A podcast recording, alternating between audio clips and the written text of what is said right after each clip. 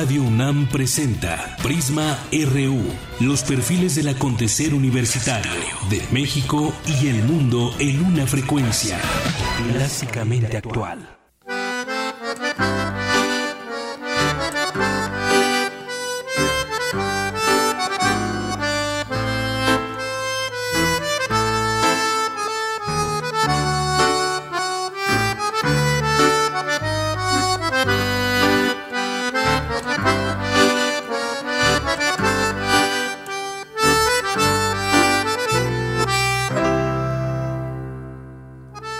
Pues así arrancamos hoy este informativo Prisma RU por Radio UNAM con este tango por una cabeza, este tango de Carlos Gardel. Interpreta Iram Gallardo en el acordeón, así se llama también el disco Acordeón Dumont, Acordeón del Mundo. Él es egresado de la UNAM, de la Facultad de Música.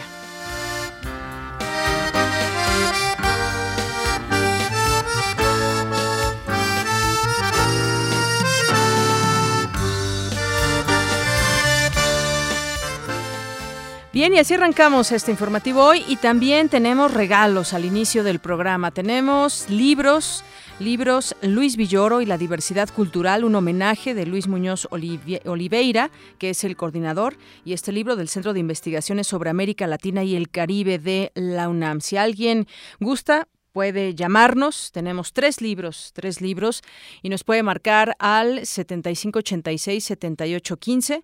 Es nuestro número aquí en cabina en Radio UNAM. 7586-7815. Y también tenemos dos pases dobles, dos boletos dobles para irse a ver al partido de los Pumas el próximo domingo.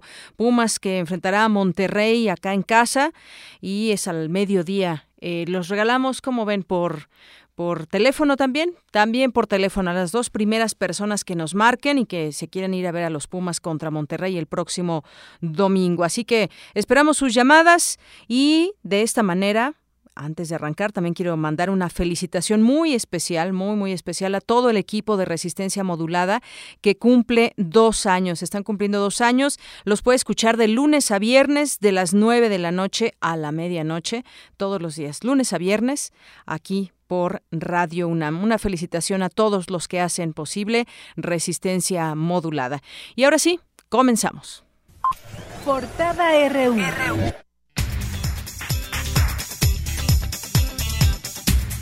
Hoy en nuestra portada universitaria, entrevistado previo al inicio de la sesión solemne del Consejo Universitario, el rector de la UNAM, Enrique Graue, informó que se está solicitando un aumento en el presupuesto de 4 o 5% para dar cumplimiento a la demanda educativa. Mira, hay más de 5 millones de estudiantes hoy en día estudiando educación superior en el país. Con el crecimiento de la matrícula en la educación media superior, Dentro de cinco años estarán, estarán solicitando alrededor de 6.200.000 estudiantes. Es decir, va a haber un, siguiendo las inercias normales que, pueden aumentar ¿eh? la demanda. Si usted lleva eso y lo lleva de la educación superior al presupuesto, el presupuesto de educación superior no puede dejar de crecer, porque no vamos a poder dar respuesta a la demanda de educación superior. La diferencia es casi de un 20% en la matrícula, a lo largo de cinco años. Entonces debiésemos estar viendo un aumento presupuestal del 4 o 5% anual.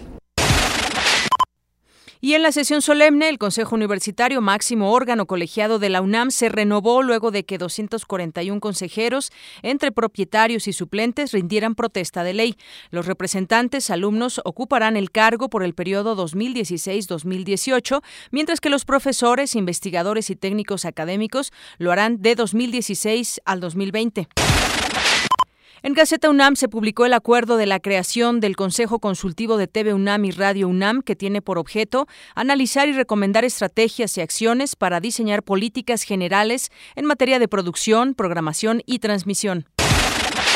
En nuestra portada nacional, hoy César Camacho, coordinador del PRI en la Cámara de Diputados, acusó a Margarita Zavala de aumentar su patrimonio durante el sexenio presidencial de Felipe Calderón. El matrimonio ha hecho crecer 11 veces el terreno de su residencia privada.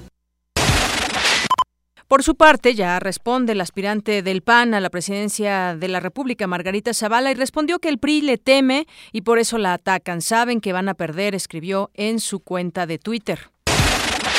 Bueno, más allá de responder por Twitter, lo puede hacer por las vías legales con las comprobaciones de que esto es o no verdad.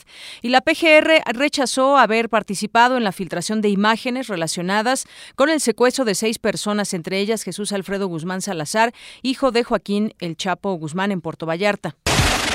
Y es que efectivamente ya se filtró por ahí alguna fotografía, pero dice la PGR que no han sido desde ahí. Bueno, alguien que tuvo acceso al teléfono de este, uno de los jóvenes secuestrados, tuvo acceso, se presume de esa manera, y hay una foto donde aparece Kate del Castillo, actriz que vive en Estados Unidos y que se ha visto involucrada en el tema del Chapo Guzmán, cuando en algún momento pues tuvo intenciones de hacer una película y se entrevistó con él en algún lugar de México. La coordinadora la Coordinadora Nacional de Trabajadores de la Educación acordó anoche mantener el paro de labores y convocó a una nueva asamblea para el sábado cuando definirán si regresan a las aulas el lunes 22 de agosto.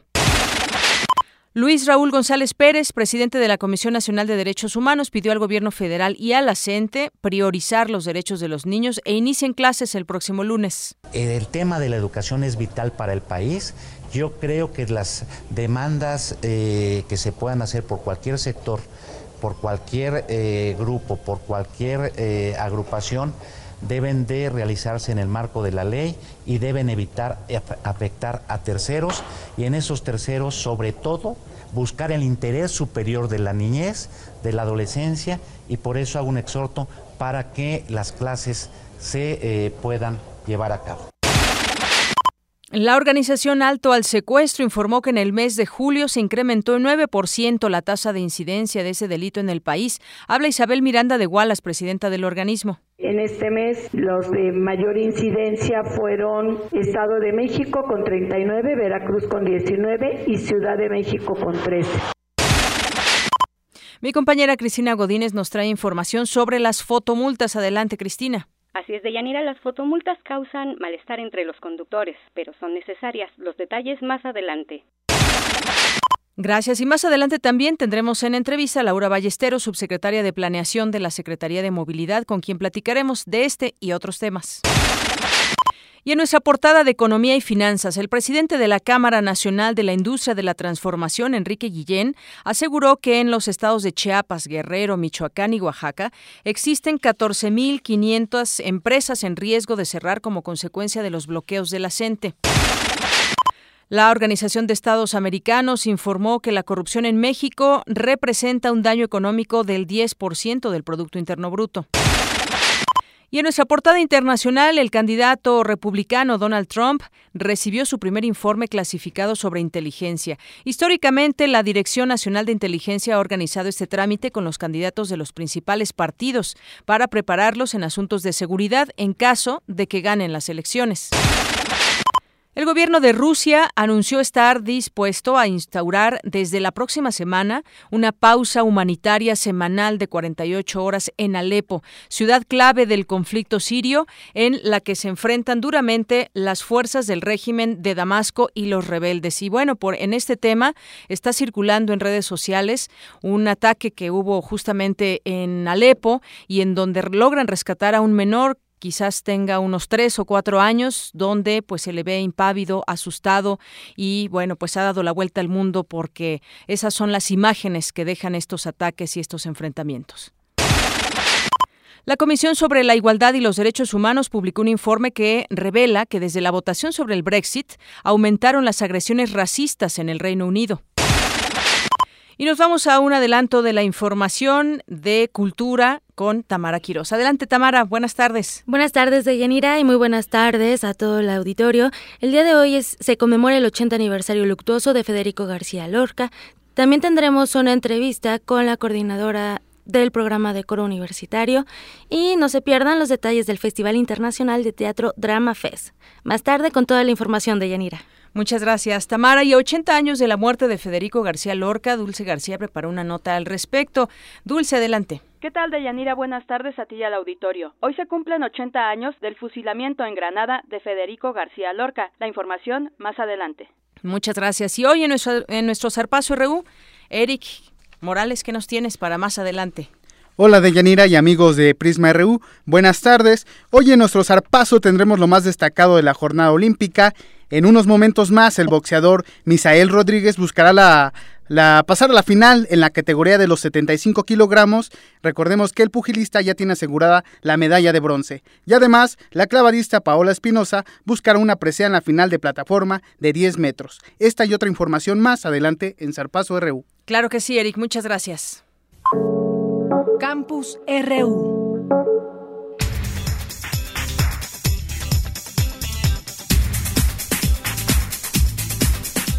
Y hoy, ¿qué está sucediendo en nuestro campus universitario? Pues hoy se renueva el Consejo Universitario de la UNAM y se ha hablado también, entre otras cosas, del presupuesto para esta casa de estudios. Me, enlazo con mi compañero Jorge Díaz, que nos tiene más información. Jorge, muy buenas tardes. Deyanira, te saludo desde la Escuela Nacional, la antigua Escuela Nacional de Medicina de la UNAM, en donde pues desde las nueve de la mañana dio inicio esta segunda reunión, esta segunda sesión en lo que va de este 2016 del Consejo Universitario.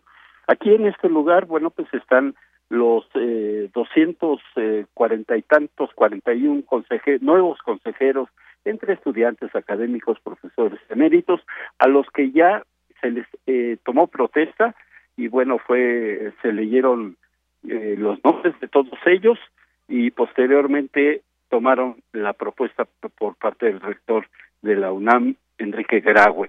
Eh, previo al comienzo, eh, al comienzo de esta sesión platicamos con el, el rector de la UNAM, quien eh, se refirió al presupuesto que se eh, maneja dentro de la institución y dijo que eh, pues sería necesario incrementarlo año con año entre el 4 y el 5% para poder atender la demanda de la matrícula y sobre todo por eh, los alumnos que egresan de la educación media superior.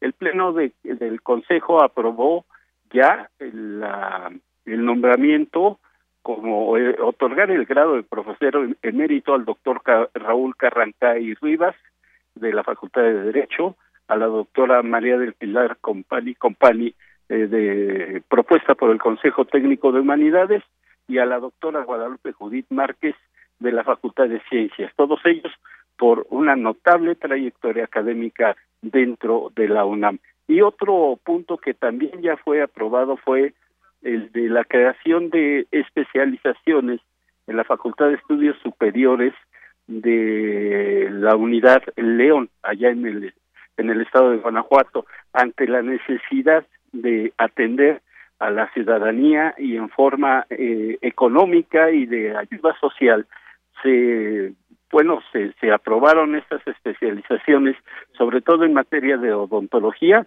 y pues eh, escuchemos a Gloria Villegas de la Comisión de Trabajo Académico, quien leyó parte del acuerdo que fue precisamente aprobado por los consejeros universitarios. Escuchemos. Incluye la adición de cinco nuevos campos de conocimiento y la creación de cinco planes de estudio y sus grados correspondientes, que son los siguientes.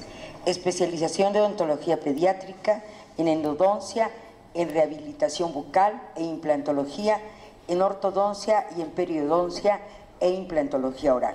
Esta recomendación se hace tomando en consideración que se cumplen con las disposiciones reglamentarias de la legislación universitaria y que el objetivo del programa de estudios es la profundización de conocimientos para el desarrollo profesional y académico del más alto nivel.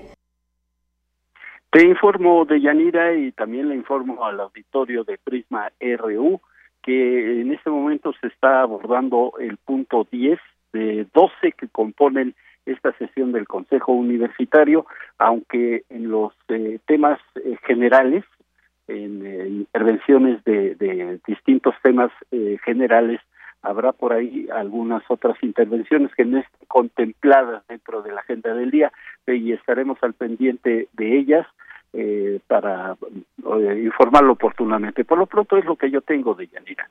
Muchísimas gracias, Jorge. Gracias a ti. Muy buenas tardes. Bueno, pues ahí está, ya van 10 puntos desahogados de, los 12 que habrá en este Consejo Universitario, estos reconocimientos también a profesores eméritos que han tenido una notable trayectoria académica y además, bueno, también esta eh, petición que escuchábamos del propio rector del incremento en el presupuesto. Y bueno, pues seguimos en, en temas de la UNAM. En este momento me enlazo vía telefónica con Dionisio Mid, presidente de la Fundación UNAM, a quien le doy la bienvenida este espacio de Prisma RU de Radio UNAM. ¿Qué tal, eh, Dionisio Mid, eh, Hola, mucho gusto. Eh, qué gusto hablar con ustedes y tener la oportunidad de conversar con tu auditorio, sobre todo con la comunidad universitaria. ¿eh? Muchísimas gracias. Bueno, pues sabemos que esta fundación cumple 20 años y además echó a andar un foro 2020. Cuéntenos un poco de lo que ha sido todos estos años. Sí, con mucho gusto. Mira, la verdad es que cuando la fundación cumplió 20 años, que fue precisamente en el 14, sí pensamos que uno de los elementos que podía acompañar esa celebración era organizar la celebración de un seminario que le llamamos 2020, porque justo tenía el propósito de hacer una retrospectiva de cómo se veían los problemas de la universidad hace 20 años, al momento de la fundación, cómo se veían en el momento que estábamos viviendo y hacer un, ejercicio prospectivo de cuáles eran los retos que tendría que enfrentar una universidad en los siguientes 20 años. Entonces ese ese evento fue eh, realizado con el apoyo de cada uno de los coordinadores de las distintas áreas de la universidad y permitió un ejercicio de reflexión alrededor pues de estos tres ejes rectores y la verdad es que, que eh, a juicio nuestro, pero pues también de los participantes, resultó sumamente interesante, permitió pues realmente acreditar los espacios de vanguardia que siempre hay en la universidad en todos los ámbitos del saber y fue también muy útil porque pusimos en la misma mesa con la participación de los coordinadores pues a muchos integrantes de cada uno de ellos y al final la, la conclusión digamos que rescató pues tanto el secretario general como el rector al cierre del evento, pues es que, que a veces ellos mismos no tenían conocimiento del nivel de avance que se estaba generando en las propias áreas de la universidad.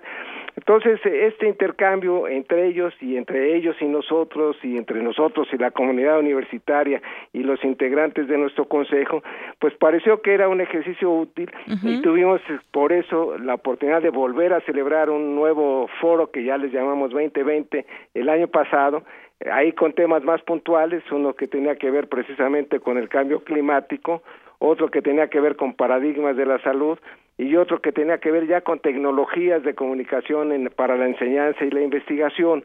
Entonces, eh, otra vez pues pusimos eh, eh, temas de vanguardia, otra vez la universidad aportó sus espacios de reflexión y con esos antecedentes celebramos ahora un nuevo foro, un nuevo foro 2020 que está vinculado a los problemas de las ciudades, vivir en las ciudades. Y los temas principales, como, como se encabeza cada uno de ellos, uno se llama respirar, otro se llama habitar, otro se llama transportar, otro se llama disfrutar, y alrededor de esos cuatro verbos pues vamos a esperar que los conjuguen los expertos de, de, la universidad, sus especialistas, sus maestros, y que nos den sus reflexiones, que hoy empiezan precisamente con el tema respirar. Y, tenemos el primer tema, respirar, es un lujo en la modernidad, con la participación de Raquel Sarur, pues que es eh, escritora y profesora de la Facultad de Filosofía. Tenemos el tema de la calidad del aire, de José Agustín García Reynoso, tenemos el tema de la salud ambiental de Ana Rosa Moreno Sánchez, todos pues expertos en los temas, y un tema muy sugerente siempre que, que incluso para ustedes que están en, en la radiodifusión, que se llama el tema de la voz, con Mario Espinosa y con Tania González Jordán, que seguramente ustedes conocen y que son especialistas y que siempre nos reservan alguna sorpresa en su presentación alrededor de este tema. Así es, Dionisio. Bueno, pues varios, eh, varios temas, como nos mencionas, muchos expertos. y bueno, pues este hay que recordar, Fundación UNAM es una asociación civil de carácter autónomo, sin fines de lucro, fundada en 1993. Hace tres años nos decías, cumple 20 años. y también muchos alumnos han sido beneficiados con becas es correcto. Yo creo que vale la pena ahorita que me das la oportunidad de comentarlo, pues hacer una, una llamado pues a toda la comunidad universitaria a que se afilien a la fundación. Eh, la fundación, los recursos que recibe a través de estos asociados, pues los destina precisamente al pago de becas Y aquí yo creo que es importante subrayar, porque a veces no hay mucha conciencia, que de, alrededor de los 330 mil alumnos que hay en la universidad, cerca de la mitad tienen becas. Y un tercio de esas becas pues se aportan, eh, se canalizan, digamos, a través de la fundación.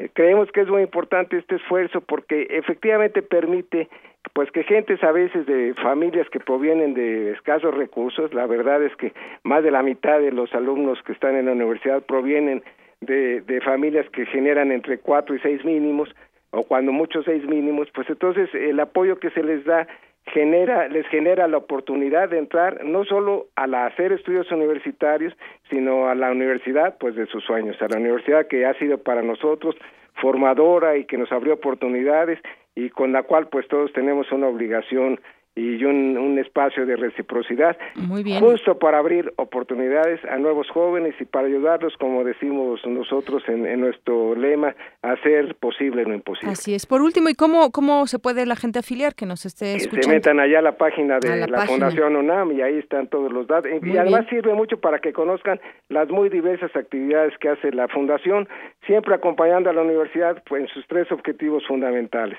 Apoyo a la docencia, apoyo a la investigación científica y difusión de la cultura. Muy bien, pues ahí está esta información que a grandes rasgos nos da y que pues obviamente le eh, pues esperamos larga vida para esta fundación y que siga mucha gente incorporándose y toda la información la pueden encontrar en la página de Fundación UNAM. Pues Dionisio, eh, muchísimas gracias. adelante. el evento se celebra hoy en el, en el auditorio de posgrado de, de, la Facultad de Economía, el, Jesús Silva Gerso, y ojalá pudieran ustedes estar presentes. Y como hay otros eventos, pues ojalá también haya oportunidad conforme se vayan acercando de que tengamos la oportunidad de conversar nuevamente para convocar a la comunidad universitaria que nos acompañe. Así es, hoy a las 5 de la tarde. Ah, es correcto. 5 de ¿Eh? la tarde, muy bien, ahí en, en el edificio de posgrado de Economía. Muchas gracias. No, hombre, te agradezco mucho y te agradezco la oportunidad de comentar y platicar todas estas inquietudes con tu auditorio. Gracias, hasta luego. Un fuerte abrazo, eh, bye. Abrazo Dionisio Mith, presidente de la Fundación UNAM. Y bueno, pues en más temas, ahora nos vamos a temas nacionales, dando seguimiento un poco a pues una serie de declaraciones que se han venido destapando tras estas eh, pues exigencia de parte de la opinión pública de conocer las declaraciones, la 3 de 3 patrimoniales de, de los distintos eh, candidatos o aspirantes a candidatos eh, por la presidencia de la República y líderes de partidos y muchos políticos que de pronto se ven involucrados con temas de dinero. Bueno, pues ahora los acusados son Calderón y, Margarita Zavala, que tienen las manos sucias, dice el PRI, al señalar que la familia del expresidente Felipe Calderón aumentó su riqueza durante su sexenio. El coordinador del PRI en la Cámara de Diputados, César Camacho, acusó a la ex primera dama Margarita Zavala de no tener las manos limpias y la retó a presentar su declaración de intereses fiscal y patrimonial. Según el coordinador del PRI en la Cámara de Diputados, tanto Calderón como su esposa tienen las manos sucias al no rendir cuentas y aumentar su patrimonio, aunque ella no es servidora pública desde hace 10 años.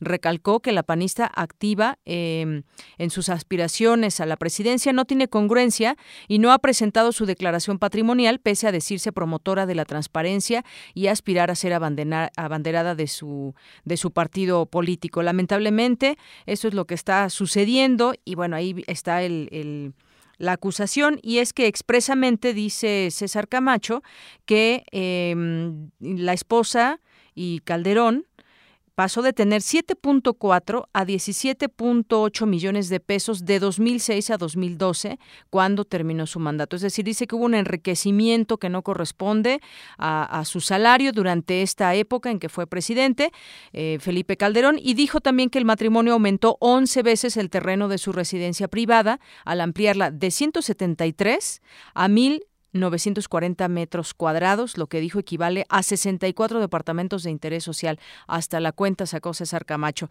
Pero ya hay respuesta, ya hay respuesta y dicen sin sustento, dice Acción Nacional. El Comité Ejecutivo del PAN asentó que las descalificaciones del priista son burdas y carecen de sustento y aclaró que la declaración patrimonial de Calderón Hinojosa puede consultarse en la página de la Secretaría de la Función Pública.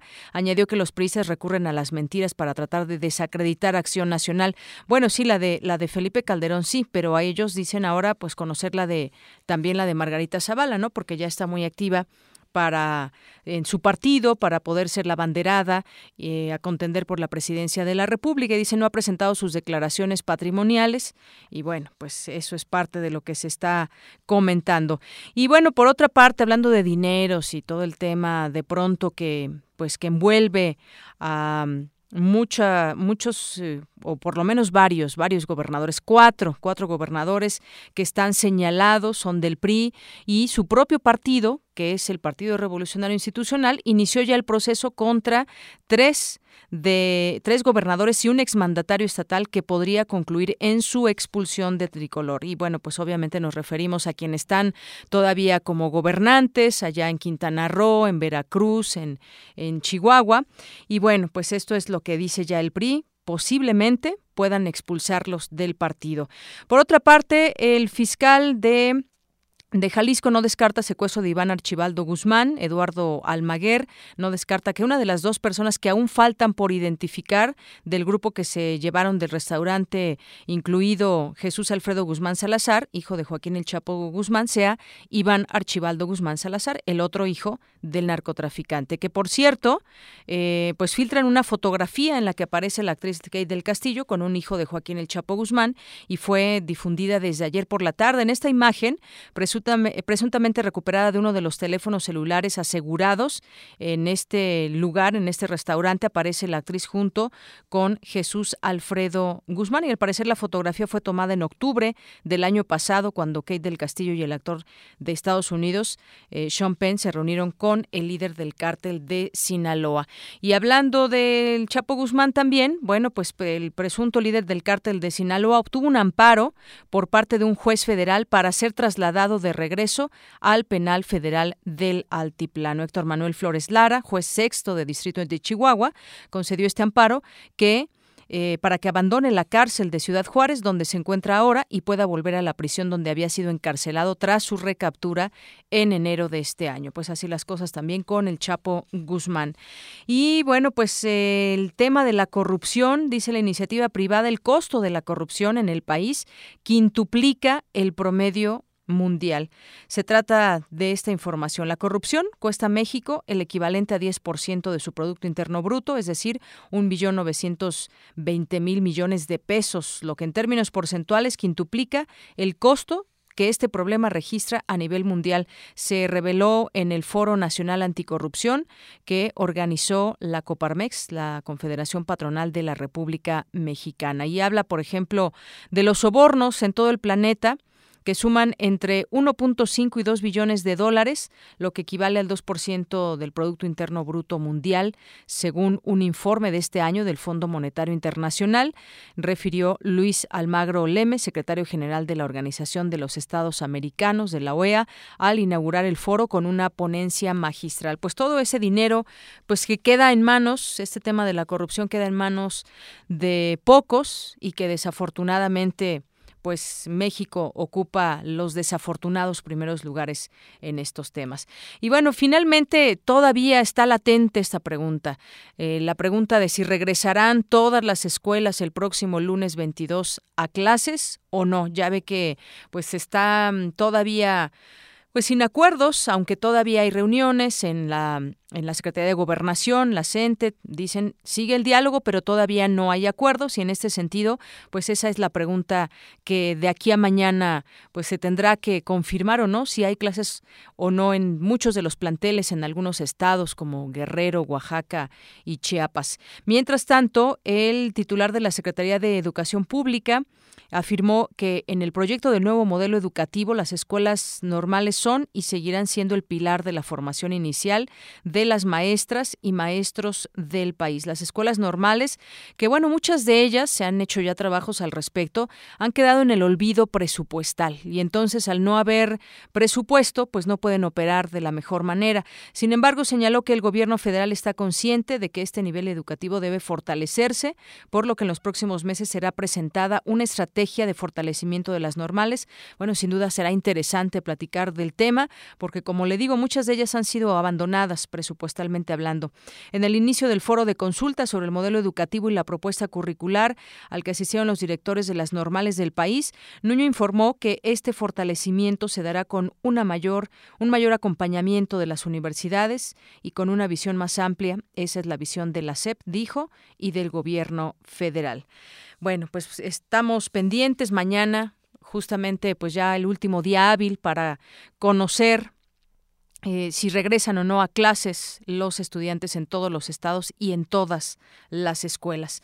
Bueno, en otros temas que también hemos estado aquí dando seguimiento y que ahora pues se prende de alguna manera eh, un foco rojo y es sobre pues lo que está pasando entre la Iglesia y sus declaraciones con el tema del matrimonio gay. ¿Por qué? Porque ahora pues la Conferencia del Episcopado Mexicano por primera vez en su historia desde 1955 convocó a los católicos a salir a las calles el 10 y 24 de septiembre en las principales ciudades del país para manifestarse a favor de la familia y contra la iniciativa del presidente sobre el matrimonio igualitario. Ya está asusando la Iglesia Católica en este sentido y bueno, pues ya comentaremos más sobre este tema grave y lo que dice Gobernación más adelante se lo se lo platicaremos. Pero por lo pronto ya tengo en la línea telefónica a Manuel Granados, consejero jurídico y de servicios legales del Gobierno de la Ciudad de México. ¿Qué tal Manuel Granados? Muy buenas tardes. Deyanira, con el gusto saludarle a ustedes su audiencia, como siempre a su orden. Bueno, pues eh, como sabemos, ya eh, pues se da a conocer ya que este grupo redactor de la Constitución de la Ciudad de México ha terminado el proceso, digamos, de discusión de los artículos de este documento y bueno, se dará a conocer en próximos días, esta tal vez pueda ser incluso en esta misma semana.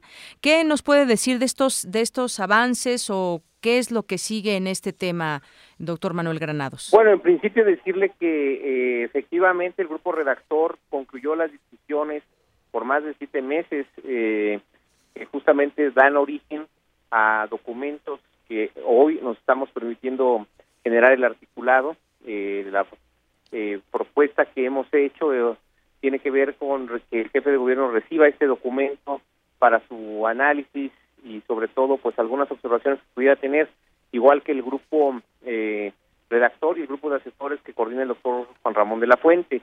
En ese sentido, esta misma semana estaremos concluyendo ese trabajo para entregárselo al jefe de gobierno Recordemos que estamos un mes, casi a un mes de eh, la instalación de la Asamblea Constituyente, fecha en la que tiene la obligación el jefe de gobierno de entregar este proyecto para su análisis, discusión y, en su caso, aprobación. Así es. Yo quisiera preguntarle y siento pues eh, bastante autocríticos en este en este tema cuando vimos las elecciones que pues se llevaron a cabo para votar quienes podrían formar parte de esta de esta redacción vimos una participación no tan copiosa y ha sido pues una una pregunta de qué em, por qué usted ve que ha sucedido esto en este tema por qué no hay ese interés que pudiéramos ver como en otros temas donde la gente opina la gente vota? ¿Qué ha pasado? Porque no ha sido como pues de un interés tan tan grande entre la población de la Ciudad de México. Eh, fueron varios factores. Primero que no hubo candidatos por distrito electoral, sino fueron electos por una lista de representación proporcional.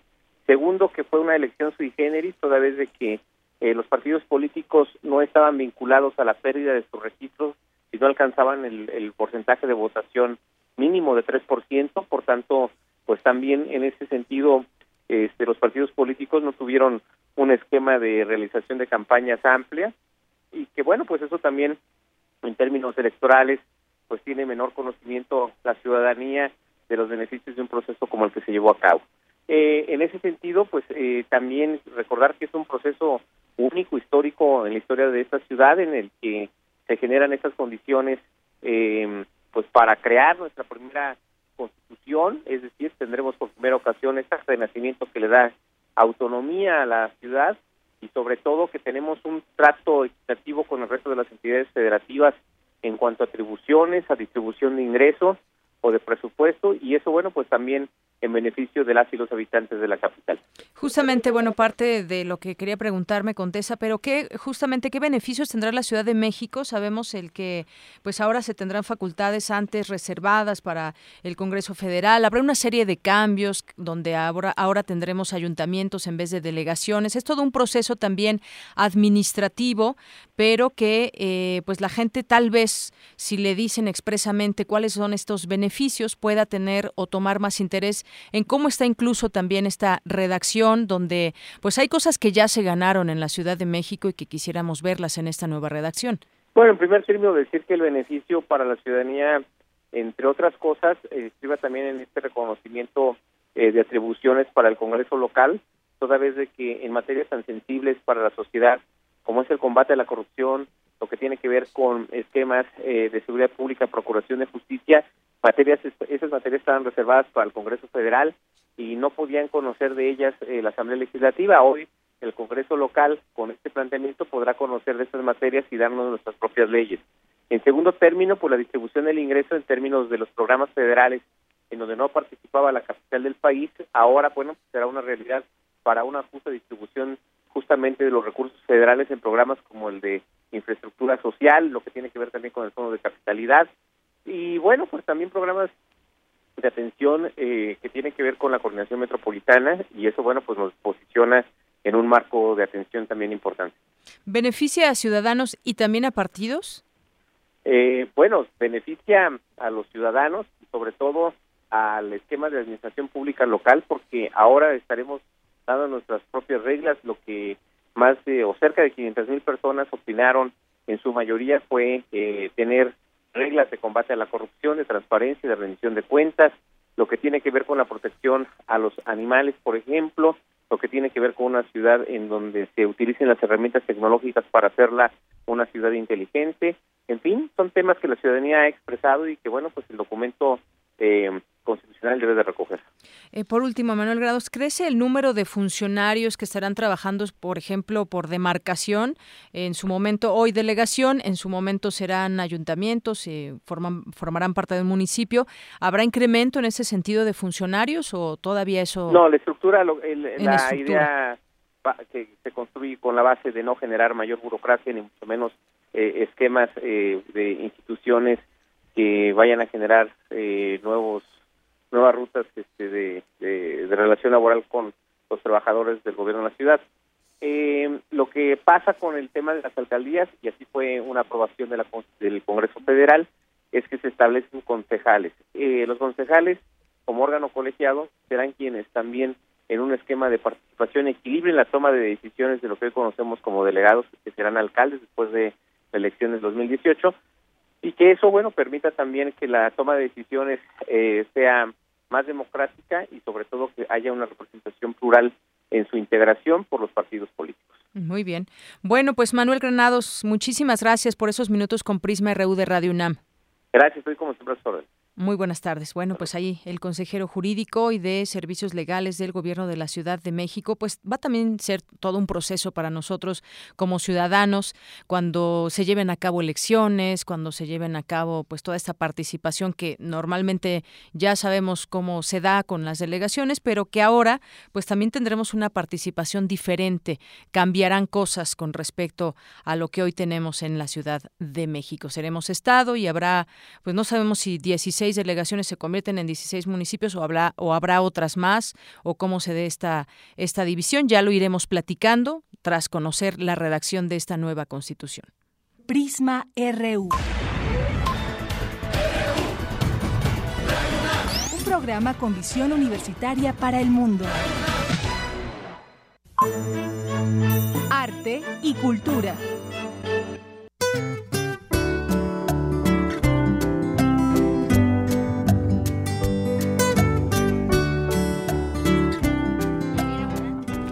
Ya entramos, entramos aquí a, Cultura y bueno, pues Tamara, bienvenida y bienvenida también. Ahorita nos presentas a tu a tu invitada de este día. Claro que sí, Deyanira. Bueno, eh, es para mí un placer que en esta cabina se encuentre con nosotros Sophie Alexander Katz. Muy buenas tardes, Sofi, ¿cómo estás? pues muy emocionada. Eh, justo ahorita le decía al señor director de Radio UNAM que no, no, nunca había tenido el privilegio, la suerte de, venir aquí. Lo estábamos comentando con Iván, que es de Prensa UNAM. Eh, pues, pues sí, que, que no, no. Estos espacios y estos días se vuelven privilegiados por tener eh, este pequeño tesoro de tiempo enfrente de los micrófonos. Sophie es actriz, bueno, de lo que vamos a hablar, es actriz de Proyecto Sutil o de la infinitesimal diferencia. Eh, bueno, es, es un evento que forma parte del Drama Fest, un festival internacional de teatro contemporáneo centrado en el desarrollo de la nueva dramaturgia mexicana y mundial. Sophie, cuéntanos, ¿qué es Proyecto Sutil? Bueno, eh, Proyecto Sutil es, em, una obra en proceso. Es em, hace más o menos un año y, unos meses nos reunimos Diego del Río, que es el director, eh, Edgar Chías, que es el escritor, que es un, dramaturgo contemporáneo mexicano, y, yo, eh, para, para platicar sobre escribir, empezar de cero un posible proyecto entre el cruce de culturas de México-Francia. ¿Por qué? Bueno, pues porque la mitad de mí es francesa y la otra mitad es mexicana. Pero en realidad yo nací en México, entonces yo creo que más bien el 75% de mí es mexicano, pero pues tengo padres de origen francés y bueno, más atrás alemán y demás. Entonces, como que yo siempre había tenido esta inquietud por atacar ese lado, ¿no? y hacer un, un, proyecto entrecruzado. Y de ahí nace Proyecto Sutil. Eh, lo que empezó a pasar es que nos empezamos a digamos, eh, a, someter a una reflexión entre las dos culturas. Nos fuimos a el fanatismo de Porfirio Díaz por la cultura mexicana, eh, por la cultura francesa, ¿no? y, toda esa época en, en general de, de, las sociedades aristocráticas que aspiraban al modo europeo y sobre todo al francés en, en, México, ¿no? Y en este México que se estaba, que se estaba volviendo un nuevo México, ¿no? Eh, y, a principios de 1900. Y por otro lado, bueno, em, digamos, esta idea que tienen los europeos y bueno, concentrada y concretada en Antonin Artaud, que es, estudioso de, del teatro que existió en, en la primera mitad de, de 1900 francés que, bueno, se vino aquí a México a recobrar el espíritu eh, literalmente que ya no encontraba en Francia, ¿no? Eh, y, eh, en general, mucho piensan los europeos que aquí hay espíritu y que ahí, aquí hay historia, em, digamos, este, más conectada a la tierra, a la naturaleza y a los dioses por todos nuestros antecedentes mayas y, y aztecas y demás. Y entonces tienen esta idea de que eh, como Antonin Artaud eh, este, yendo a, no con los tarahumaras y metiéndose peyote iba a lograr eh, redescubrir el espíritu en él. Yo no sé cómo le fue al Señor, espero que le haya ayudado, pero el chiste es que em, por ahí empezó el proyecto y la realidad es que la realidad se metió con nosotros. De repente, mientras estábamos haciendo este amable estudio sobre cruce de culturas, Em, sucede lo de la revista Charlie Hebdo, en donde matan a 12 personas, entre ellos caricaturistas, periodistas, muy reconocidos allá. Un terrible suceso. así es, y no más terrible que lo que pasa aquí todos los días con nuestros periodistas. No estamos alejados. Eh, absolutamente, y, y de hecho entonces yo tuve que un día llegar al ensayo y decir, saben, la investigación, que todavía no estábamos parados, eh, en, digamos, en la tarima del teatro montando, sino que estábamos descubriendo de qué iba a tratarse la obra, yo les dije, no podemos pasar de largo los sucesos del hoy. Y, y entonces hablar de, de lo que está pasando en el mundo en Francia hoy y por lo tanto en México hoy. Y en dónde se encuentran parados la, la relación o la la correlación, si es que ésta existe, de los dos países, o cómo reaccionan a estos actos los dos países, de qué manera, y ahí te das cuenta quién es quién, ¿no? En donde en Francia, por ejemplo, eh, encabeza una marcha de cuatro millones de personas en favor de estos periodistas, eh, el presidente. Eh, aquí, evidentemente, nadie este, de la Casa Presidencial y, y, mucho menos este Peña Nieto encabezó y ha encabezado ninguna marcha por donde se luche, este, para la cual se luche por los derechos humanos eh, en este país y deberían hacerlo, evidentemente. Eh, no quiere decir que los franceses estén mejor o que vayan a arreglar sus cosas, quiere decir que hay diferencias de reacción y que aquí sí somos, eh, sí nos valemos más por nuestra propia mano. Allá no sé si se solucionen las cosas porque siguen pasando y lo que sucedió es que nos siguió bombardeando eh, la actualidad de sucesos terroristas y cómo esto, eh, digamos, tenía voz o no en, eh, es decir, el sistema del terror o los actos terroristas eh, concretados en, en, la violencia que éstas pueden significar, podrían, podrían también albergarse en México. Uh -huh. O sea, es decir, los actos violentos que vimos en México pueden ser considerados también terroristas. En fin. Por eso este, decías que la realidad nos, nos impera, ¿no? En, también este, en estos proyectos de los que tú nos hablas. Sí, no, y, y definitivamente yo estoy muy... Eh, para mí no tiene sentido hacer teatro si el teatro no te habla hoy.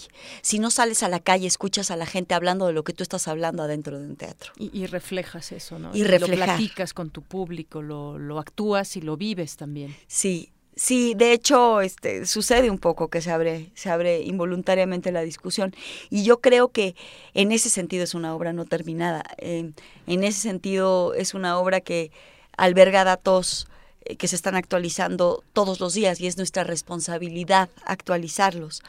Claro. Eh, es una justamente una obra en proceso y Aurora Cano, que es la directora de Drama Fest, este ¿Sí? festival que uh -huh. esta vez tiene como país invitado eh, Francia, justamente. Francia, uh -huh. Francia, y Tabasco, el estado de Tabasco. Exactamente. Eh, pues bueno, ella, ella eh, se animó a aceptar esta obra que, que está inconclusa, que está abierta a las vicisitudes del presente. Un poquito eh, de lo que podríamos ver en esta obra es el caos Ajá. y la detonación englobados en una sola actuación con tres personajes en escena. Así es, híjole, mejor dicho, ahorita te voy a robar esas palabras, me las voy a llevar apuntadas yo. sí, lo que quiere decir esto es que eh, somos tres personajes que se encuentran en un incidente, uh -huh. somos tres personas que se encuentran en un incidente eh, de una detonación de una bomba en Bruselas a las 7.44 el 22 de marzo de 2016. Muy bien, Sofi, ¿cuándo se presenta y en dónde Proyecto Sutil? Cuéntanos. Bueno, este Proyecto Sutil o de la infinitesimal diferencia, como bien lo decías tú, eh, se presenta miércoles, jueves y viernes uh -huh. hasta el 14 de septiembre. Hay precios súper accesibles en el Teatro Juan Ruiz de Alarcón, en el Centro Cultural Universitario. Hay todo tipo de, de descuentos. De hecho, es las... hoy es jueves de teatro. Hoy es jueves pesos. de teatro. Hoy está 30 pesos. Eh, estamos eh, sobre la tarima. Bueno, el director, como mencionaba, es Diego del Río, el escritor Edgar Chías, eh, el asistente de dirección es Pilar Flores del Valle, quien va a estar alternando algunas funciones conmigo. Eh, y bueno, pues yo también estoy compartiendo escenario con Raúl Villegas. Eh, mexicano, actor mexicano talentosísimo y también muy talentoso actor eh, uh -huh. iraní. Oh, eh, Mucha que, cultura. Sí, iraní que se llama Cabe Parmas. Perfecto. Pues muchísimas gracias, Sofi, por venir y proyectarnos este este proyecto sutil. Exactamente, y pues ya este... lo saben, pueden acudir. Funcionó hoy en el Teatro Juan Luis Función miércoles, jueves y viernes, pero justamente hoy láncese a las siete y media de la noche, empieza la función a las ocho, consigan sus boletos. Juan Ruiz de Alarcón, uno de los principales recintos teatrales del mundo. Y eh, justamente voy a regalar para el próximo miércoles uh -huh. a, a, este amable recinto de Radio UNAM cinco eh, pases dobles eh, la siguiente semana a quien diga el título completo de la obra. Perfecto. Ah. Muy bien, perfecto. ya se dijo dos veces. Muy bien, eh, los vamos veces. a regalar por teléfono. por teléfono. Las cinco primeras personas que nos llamen se llevan un boleto. Exactamente. Bueno, bueno no, se llevan un pase doble. Un, un pase, pase doble. doble. Sí, y son cinco. Cinco Muy pases bien. dobles. Gracias, Sofía. Buenísimo, ¿no? Pues al contrario. Gracias por tu emoción y por esta invitación. Gracias, Tamara. ¿Qué Gracias. dicen? Gracias. Bueno, nos vamos ahora a esta cápsula que les presentamos por Mi raza cantará el espíritu. Por mi raza cantará el espíritu.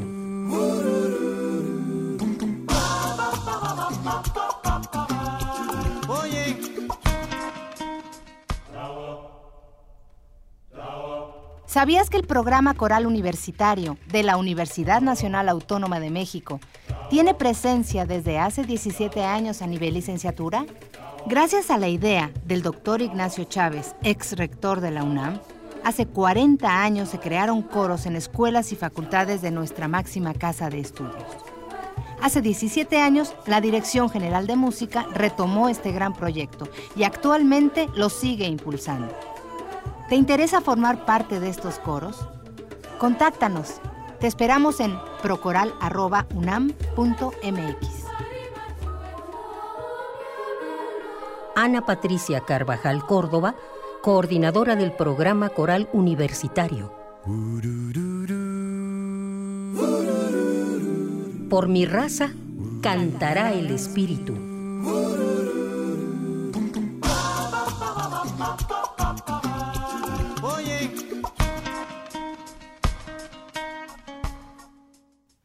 Seguimos aquí en la sección de cultura con Tamara Quiroz y ahora, ¿quién más nos tienes de invitada? Seguimos con invitados de, de calidad y estamos muy agradecidas. Bueno, primero quiero comentarles que a partir de hoy Radio UNAM transmitirá durante su programación cápsulas del programa, programa Coral Universitario.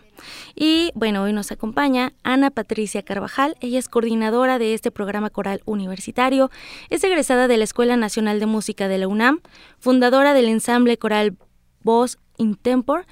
Eh, y bueno, que ha integrado, eh, es integrado por aficionados, conjunto con el que se ha obtenido diversos reconocimientos. Muchísimas gracias por estar con nosotros, Ana Patricia. Es, es un honor para nosotros que esté aquí. Cuéntenos. Gracias. ¿Quiénes pueden formar parte de este programa coral universitario, además de las instituciones de la UNAM? Es toda la comunidad universitaria, no solamente alumnos. Me refiero a los académicos, a los a las personas que trabajan administrativamente en la UNAM, los de la el personal de intendencia, los alumnos este también eh, de licenciatura y de posgrado, y también está abierto a la comunidad externa, pero en menor número. Digamos que eh, no lo que tratamos, bueno, sí se trata de que en los coros no haya la mayor parte de gente externa, sino que sea un coro universitario. Bueno, si alguien de la comunidad puede acceder a este espacio, y, concuerda con los horarios y demás de ensayo, que están más bien pensados en los horarios escolares, pues son bienvenidos, no hay ningún problema. ¿Podría contarnos un poco de la misión de este programa?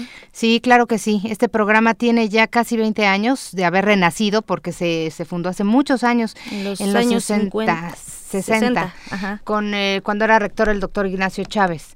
Eh, y después fue muriendo poco a poco por falta de interés en realidad de las autoridades hasta que llegó alguien que decidió revivirlo, ¿no? Y ese alguien empezó entonces por eh, por incorporar a los coros que, que, habían sobrevivido, digamos, a la hecatombe y que, y que siguieron cantando, digamos, un poco ya más de manera independiente, eh, y también formar coros nuevos en las facultades que tuvieran el interés de apoyar esta pues esta propuesta que, eh, que no nace, digamos, de la nada, que es una propuesta bastante eh, universal en el sentido de que se sabe y está comprobado que la música coral tiene una fuerza increíble para como factor de cohesión social y por supuesto para generar identidad y para tener eh, reunidas a las personas en un espacio no competitivo que es digamos lo que sería lo que haría la diferencia con el deporte que también por supuesto genera genera muchas cosas positivas eh, pero en este, en este, en este espacio artístico se trata de desarrollar las habilidades y las aptitudes de cada uno de los integrantes de forma individual para construir algo colectivo, es decir, sacar lo mejor de cada persona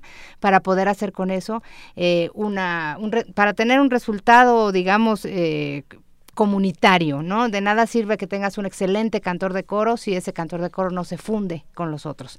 Y eh, en cambio puedes tener, se podría decir, personas que solas no, no, cantan muy bien, pero en coro funcionan muy bien, porque cada uno aporta algo y eso se, suma. Entonces, bueno, además de que, de que tiene esta bondad social, también tiene, eh, desarrolla, por supuesto, habilidades y, y gustos también, y públicos para, para las distintas actividades que existen culturales. Tiene muchísimos beneficios y además eh, un solo maestro, que evidentemente tiene que ser muy bueno, puede atender a mucha gente. También esa es la otra ventaja. No necesitas comprar un instrumento y tampoco necesitas un especialista en violín, viola, cello, contrabajo. El único instrumento, tu voz. Es el más importante. Y tu espíritu, claro. porque la música es alimento para el espíritu totalmente. Y haciendo comunidad con la UNAM, todavía es, es maravilloso esto. Sí. Y, bueno, yo quisiera preguntar algo por último. Eh, ¿Qué tal si nos pasa como en la, en, la película de Marguerite Dumont, donde la voz desafinada que pueda tener uno, se puede educar la voz? ¿Podemos intentarlo por lo menos? Por supuesto. en general, la mayoría de las personas son capaces de afinar. A algunos les cuesta más trabajo que a otros, igual que cualquier deporte. Todos podemos correr. Hay quien tiene habilidad para correr más rápido, o hay quien entrena para correr, y quien, ¿no? Pero todos podemos correr, digamos, si tienes dos piernas, equilibrio y eh, todos podemos correr, cada uno en su en su nivel. Lo mismo sucede con la voz. Claro que sí. Por supuesto. Ya lo saben, el programa del coro universitario está para ustedes, comunidad de la UNAM. Y bueno, no nos queda más que agradecer infinitamente a Ana Patricia Carvajal, coordinadora del programa coral universitario, por su maravillosa visita. Muchísimas gracias por la invitación y que todo el mundo sepa que nos puede escribir para cualquier tipo de información a procoral.unam.mx y está abierto para todas las edades. Muchísimas gracias. Gracias.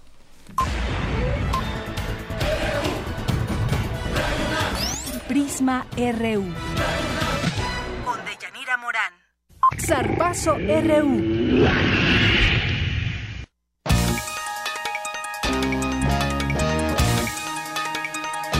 Y bueno, pues ya está aquí con nosotros el sonriente Eric Morales. ¿Cómo estás? Oye, oh. pues bronce para México. Estamos esperando pues plata, oro, pero bueno, bronce. Sí, caray, se fue la, posibilidad de, una medalla de, oro o plata. Pero bueno, México tiene su primera presea en Juegos Olímpicos y es de bronce. Gracias a la participación de Misael Rodríguez que la consiguió en la categoría de peso medio en el box. y bueno, pues... Pues felicidades, ¿no? Sí, déjame comentarte que el combate estuvo bastante pues definido para, para un lado. Fue decisión unánime por la que perdió. El uzbeco sí es su campeón olímpico. cómo se llama? no, ah, dejémoslo así. Tiene un apellido difícil, pero, pero bueno, es su campeón olímpico y eh, de principio a fin dominó la pelea. Buen esfuerzo para Misael, que recordemos que sin mucho apoyo logró una medalla para México. Y con un uniforme fiado logró una medalla de bronce para México. Así es. Y bueno, pues esta noche los Pumas del UNAM recibirán en la cancha del Estadio Olímpico Universitario al equipo Honduras Progreso. Esto como parte de la jornada número 2 de la Liga de Campeones de la CONCACAF. El cuadro universitario buscará su segunda victoria dentro del campeonato y de esa forma poner, poner un pie en los cuartos de final. El defensa central Luis Quintana aseguró que el cuadro felino tiene, una, tiene un gran compromiso con su afición. Estamos de local, entonces yo creo que eh, la afición nos va a exigir eso, nos va a exigir un buen desempeño y un resultado positivo yo creo que tenemos los argumentos y, los jugadores para salir con un triunfo. Además, afirmó que no se confiarán y buscarán la victoria desde el inicio del encuentro. Ya hablamos y se comentó de que ellos vienen con todo y vienen, como tú dices, con mucha hambre de sacarnos el resultado. Lo importante es que estamos conscientes de eso y, bajo ese eh, pensamiento hemos estado entrenando y estamos motivados igual y atentos a salir con todo porque no podemos entrar en excesos de confianza ni mucho menos. Por su parte, el lateral derecho José Carlos Van Rankin dijo que en este torneo han respondido los canteranos de la UNAM. Sí, para nosotros es muy, muy importante ¿no? que, regrese Pumas a, las bases de la cantera y, es importante que nos están dando mucha confianza a nosotros y, debemos de, aprovechar esa oportunidad que se nos está dando. ¿no? Deyanira, te comento que el juego es a las 9 de la noche en, Ciudad Universitaria Y con este partido, pues Pumas busca asegurar el liderato del grupo A de la Liga de Campeones de la CONCACAF, que lo mandaría directamente a los cuartos de final de este torneo tan prestigioso en la zona. Muy bien, y bueno, rápidamente nuestros amigos de Derecho a Debate nos dan estos cinco pases dobles que hay para esta Liga de Campeones Pumas contra Honduras, ya todo, todo nos explicó Eric a las nueve de la noche. Lo único que tienen que hacer es llamarnos al 7586-7815 y tendrán uno de estos cinco pases dobles. Seguimos en materia de Juegos Olímpicos porque los taekwondoines mexicanos Carlos Navarro e Itzel Manjarres no pudieron obtener una medalla en sus respectivas competencias. Navarro aseguró que se va insatisfecho de su participación en Juegos Olímpicos. Quiero agradecer a toda la gente que me estuvo apoyando. Llegar a una semifinal de unos Juegos Olímpicos no es nada sencillo, fue algo muy difícil. No estoy nada satisfecho, estoy cero satisfecho. No, esto, yo no vine a participar, yo, yo venía con la mentalidad ganadora, yo venía con la mentalidad de, vamos por todo y, sí se puede y, y yo sabía que podía ese metal. En tanto, Manjarres aseveró que dio su máximo esfuerzo en la justa veraniega. Me esforcé mucho, yo venía mentalizada, yo sabía que no era, pues de los cuatro competidores era la que tenía menos resultados, pero mi mente y mi corazón siempre estuvo enfocado en, en estar en el podio. No me voy satisfecha porque yo quería el podio, quería medalla, pero pues sí me voy con un gran orgullo para mí, para la gente que me ha apoyado. Es una historia que va a estar para mí siempre y pues le eché muchas ganas. Por último, te comento que en unos momentos iniciará la final de plataforma de 10 metros, donde la clavadista Paola Espinosa buscará la segunda medalla para México. Todos los detalles de esta competencia en una hora. Claro que sí. Gracias, Eric. Buenas tardes. Rápidamente le recuerdo el teléfono al que nos tiene que llamar para estos pases dobles es 5536 4339. 5536 4339. Son las 2 de la tarde ya con dos minutos y mi compañera Ruth Salazar nos tiene lo que ha sido esta primera hora de Prisma RU y lo que tendremos en nuestra segunda parte. Adelante, Ruth. Gracias, Deyanira. Buenas tardes a ti y a todo nuestro auditorio. Este es el resumen. En la primera hora de Prisma RU, Dionisio Mit, presidente de la Fundación UNAM, hizo un llamado a la ciudadanía para que se afilien para poder así, para poder así seguir con la contribución de becas a, estudiantes de escasos recursos. Fundación los recursos que recibe a través de estos asociados pues los destina precisamente al pago de becas y aquí yo creo que es importante subrayar porque a veces no hay mucha conciencia que de, alrededor de los 330 mil alumnos que hay en la universidad cerca de la mitad tienen becas. Un tercio de esas becas pues se aportan, eh, se canalizan, digamos, a través de la fundación.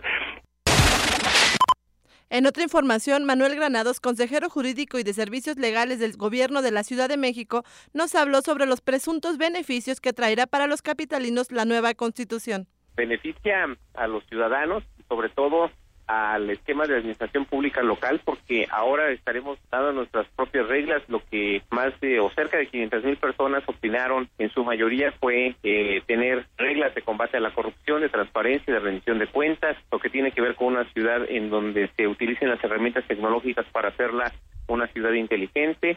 En fin, son temas que la ciudadanía ha expresado y que, bueno, pues el documento eh, nacional debe de recoger. Quédense con nosotros en la segunda hora de Prisma RU. Tendremos la sección de salud. Mi compañera Susana Antonini nos platicará sobre la Feria del Libro de Ciencias de la Salud 2016. Además, en Cultura, Tamara Quiroz entrevistará a la maestra Ana Patricia Carvajal, directora del programa coral de la UNAM. El resumen de Yanira. Muchas gracias, Ruth. Son las dos con cuatro. Vámonos rápidamente al corte y regresamos. Queremos conocer tu opinión. Síguenos en Twitter como arroba PrismaRU.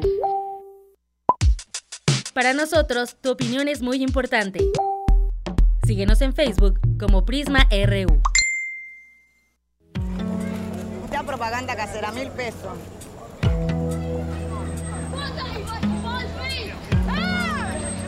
Of your country. Accordingly. No importa de dónde eres, qué idioma hablas ni cuál es tu color de piel. Tus derechos humanos son universales y deben ser respetados. Conoce cuáles son y cómo protegerlos en un programa de análisis y reflexión sobre este tema con Diego Guerrero. Derecho a debate. En la cultura de la legalidad participamos todos. Te invitamos a una mesa de discusión con estudiantes universitarios y especialistas todos los lunes a las 10.05 de la mañana. Por el 96.1 FM. Radio UNAM. En nuestro país, el incremento de embarazos a temprana edad va en aumento. Y no solo eso, cerca de 280 mil jóvenes adolescentes entre los 12 y 19 años de edad se ven obligadas a abandonar sus estudios cada año. En el Partido Verde, impulsamos una ley que pueda garantizar el derecho a la educación de madres jóvenes, otorgando becas y el derecho a guardería, buscando mejorar sus oportunidades de desarrollo y calidad de vida. Partido Verde. Sumérgete en la música del planeta. Encuentra las perlas acústicas en el Mapamundi. Salpicadas desde Radio Nacional de España, Mundofonías. Una producción de Juan Antonio Vázquez y Araceli Zigane, creada para divulgar los ritmos del mundo. Sábados 6 de la tarde, por el 96.1 de FM. Radio UNAM.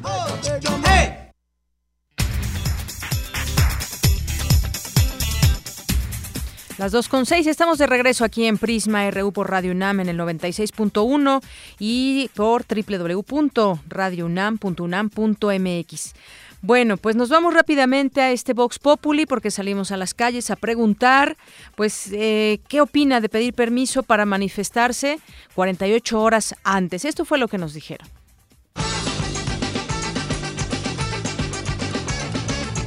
Yo opino que está fuera de constitución, ¿no? Porque la constitución dice que este, podemos expresarnos libremente, no tenemos que pedir permiso. No estoy ni a favor ni, ni, en contra, solamente es este, hay que apegarnos a la ley. Tal vez por una parte está bien, porque mucha gente se puede prevenir ¿no? al, tráfico que pueda ocasionar o no tal vez tomar vías alternas de donde van a estarse manifestando. No le veo más que nada una parte mala, yo creo que está bien. Digo que que se tenga la, la prudencia de avisar y que las personas que no se van a manifestar que tengan también la oportunidad de llegar temprano a sus trabajos, que no se vayan a retrasar, no más que nada. Es horrible porque el derecho a manifestarse puede ser en cualquier momento y en cualquier lugar y cualquier persona no tiene que andar avisándole al gobierno para que el gobierno se prepare y tenga una, una, un contraataque contra las personas que están reclamando derechos. Me parece muy mal. Pues eso, que a mí igual, de igual manera me parece yo pondría la palabra este ilegal porque justo es, una violación a los ajá es anticonstitucional es una violación a los derechos de expresión no entonces pues eso. Que es una tontería porque el manifestarse de forma pacífica obviamente es un derecho que tenemos. Entonces pues ahí prácticamente de cierta manera están violando ese derecho Bien, pues un tema, un tema polémico. Tengo la línea telefónica, le doy la bienvenida con mucho gusto a Laura Ballesteros, ella es subsecretaria de Planeación de la Secretaría de Movilidad. Laura Ballesteros, bienvenida, buenas tardes. ¿Qué tal? Muy buenas tardes. Qué gusto platicar contigo y con tu auditorio. Bueno, pues Laura, este tema de la Corte que a la Suprema Corte de Justicia que avaló la ley de movilidad y entre algunas otras cosas, vamos a ir por temas. El tema de, de, las marchas, como sabemos, pues esto ha, mm, pues eh, en la Ciudad de México tenemos muchas marchas, incluso, pues además del tiempo que hacemos de traslados, muchas veces nos enfrentamos con una movilización y hay que retrasar los tiempos y, y demás. Ahora, pues se aprueba este aviso de 48 horas y yo decía un poco polémico porque habrá quien le guste, habrá quien no, pero platícanos un poco, finalmente ya quedó aprobado.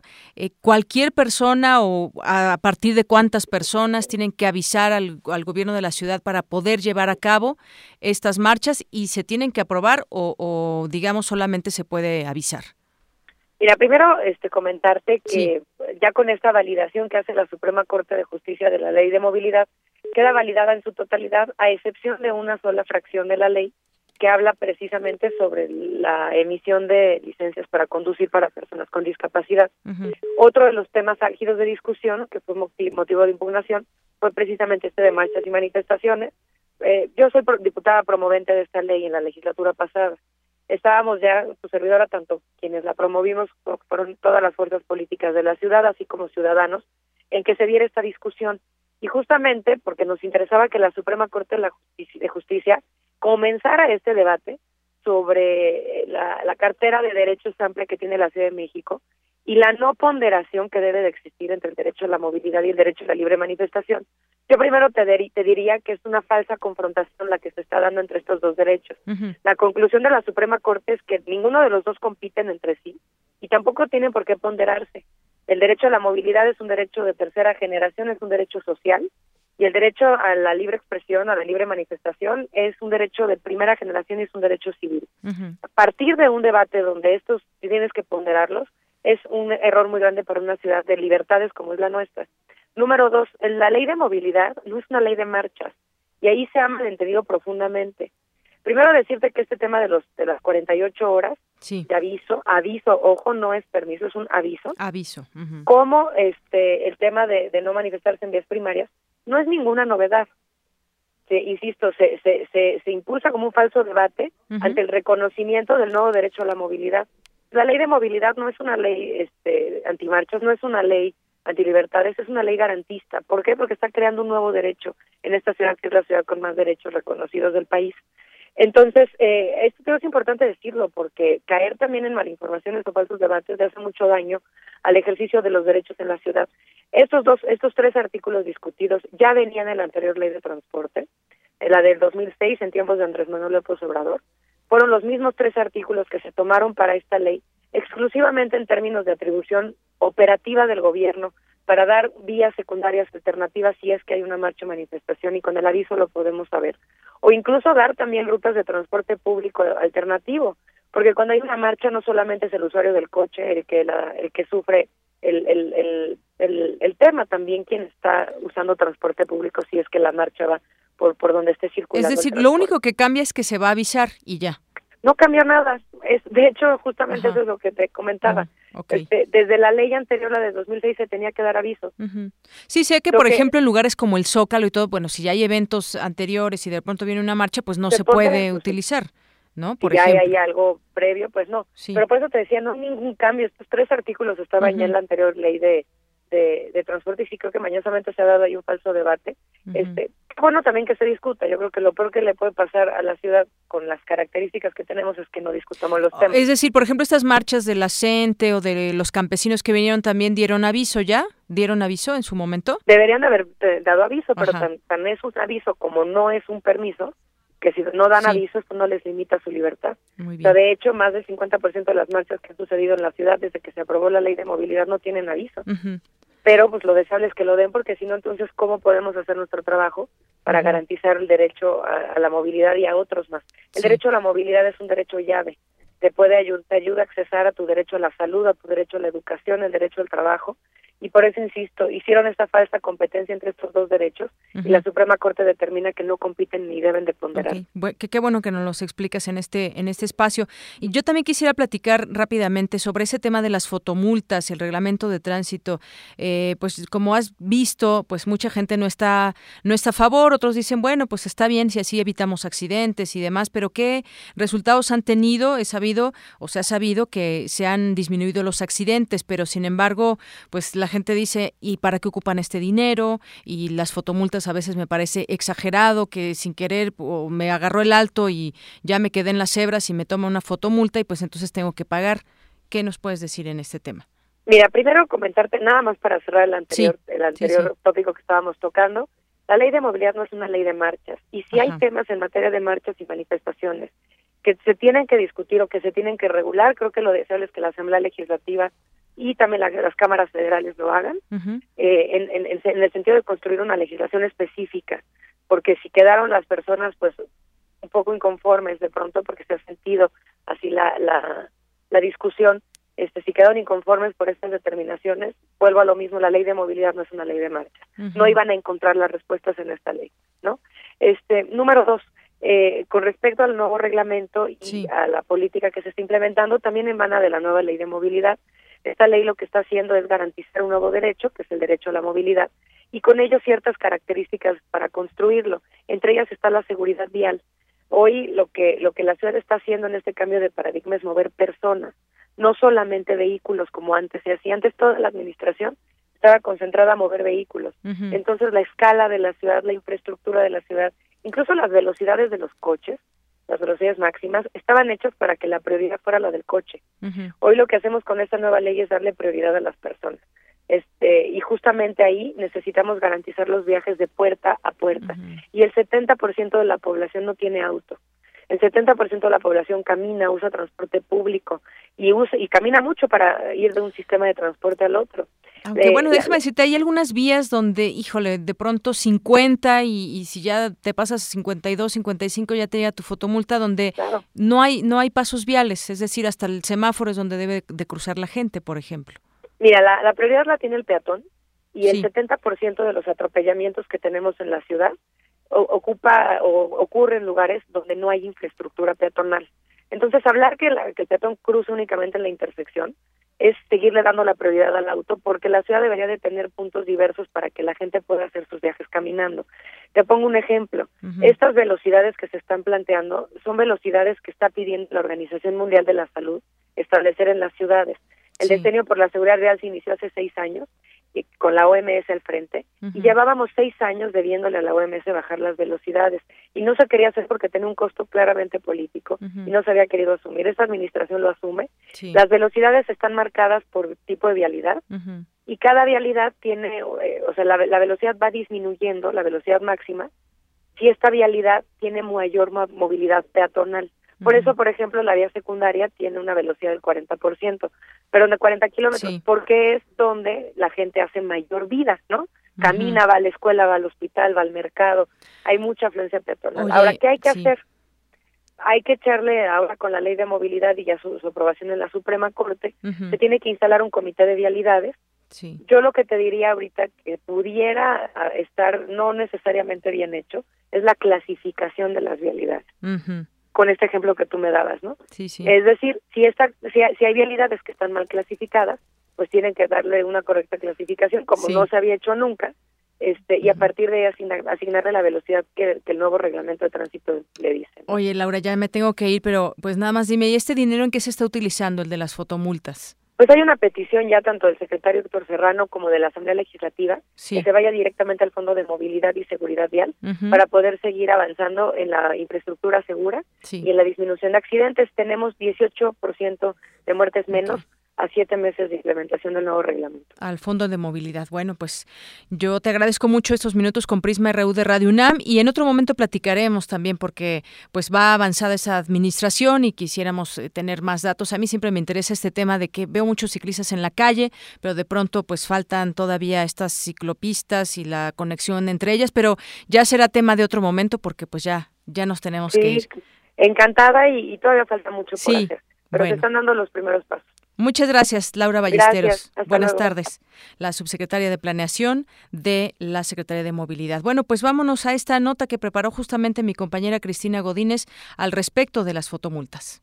Buenas tardes, Deyanira. Conducir el automóvil y al mismo tiempo contestar el teléfono, invadir el paso peatonal, ignorar la luz roja del semáforo o dar una vuelta prohibida, así como exceder los límites de velocidad, son conductas sancionables para el conductor. El nuevo reglamento de tránsito que entró en vigor el 15 de diciembre pasado ha generado una serie de inconformidades entre los afectados por las infracciones. Habla el doctor Antonio Azuela de la Cueva, investigador del Instituto de Investigaciones Sociales de la UNAM.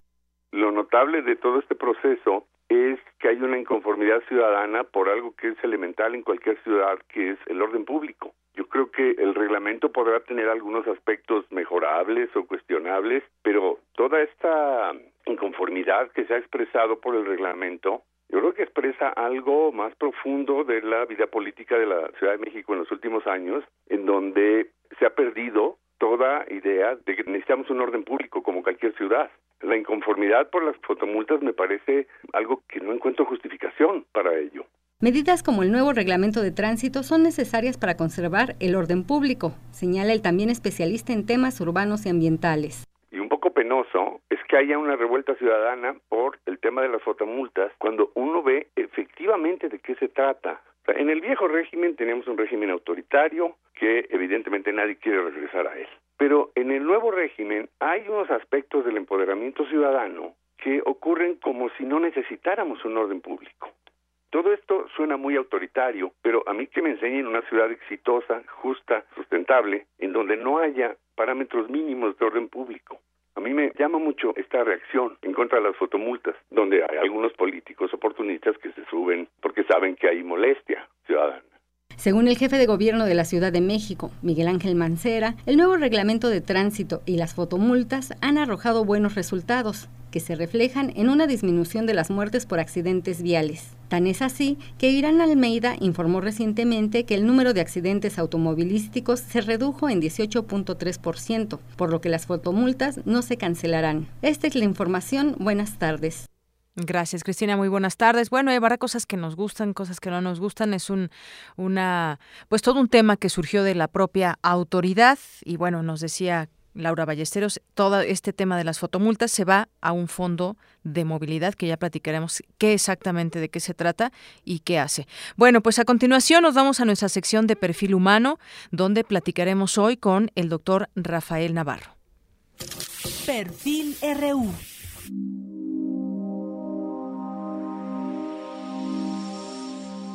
Rafael Navarro González es licenciado en biología por la UNAM. Realizó un doctorado y postdoctorado en la Universidad de Maryland en College Park, apoyado y evaluado por proyectos otorgados por la NASA. Forma parte del equipo científico de la agencia estadounidense que investiga las condiciones de vida en Marte a través de la misión robótica denominada Curiosity, lanzada en noviembre del 2011.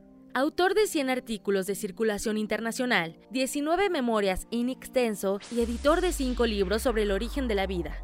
Ha dirigido cerca de 24 tesis que han recibido mención honorífica, la medalla Alfonso Caso y el premio Weizmann. Además, ha participado en expediciones científicas en zonas alpinas tropicales como el Pico de Orizaba en México y el Pico Bolívar en Venezuela, los desiertos más áridos de Norteamérica como el Valle de la Muerte, los desiertos de California, Nevada, Utah, Arizona y en Sudamérica el desierto de Atacama, Chile y Perú para estudiar ambientes análogos de Marte en la Tierra. Como director de investigación, realizó un periodo sabático con el Premio Nobel de Química Mario Molina en el Centro de Investigación Científica de Francia. Además, es investigador del Instituto de Ciencias Nucleares de la UNAM, presidente de la Sociedad Mexicana de Astrobiología y miembro del grupo científico de la Agencia Espacial Francesa. Este es el perfil humano del doctor Rafael Navarro González.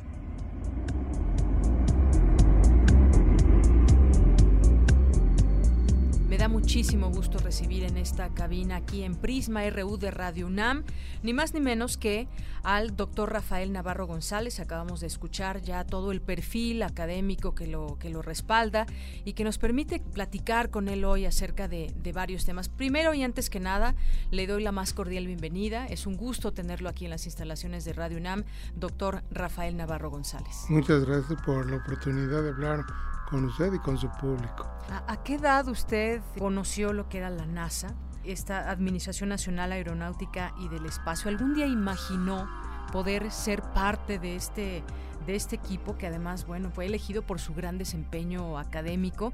¿Qué fue lo que sintió cuando la NASA lo invitó a participar en este en este proyecto?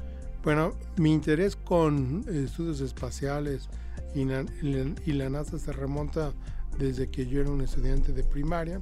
¿De Esto primaria? Fue, sí, de primaria, cuando este, la NASA mandó las misiones Apolo uh -huh. a la Luna.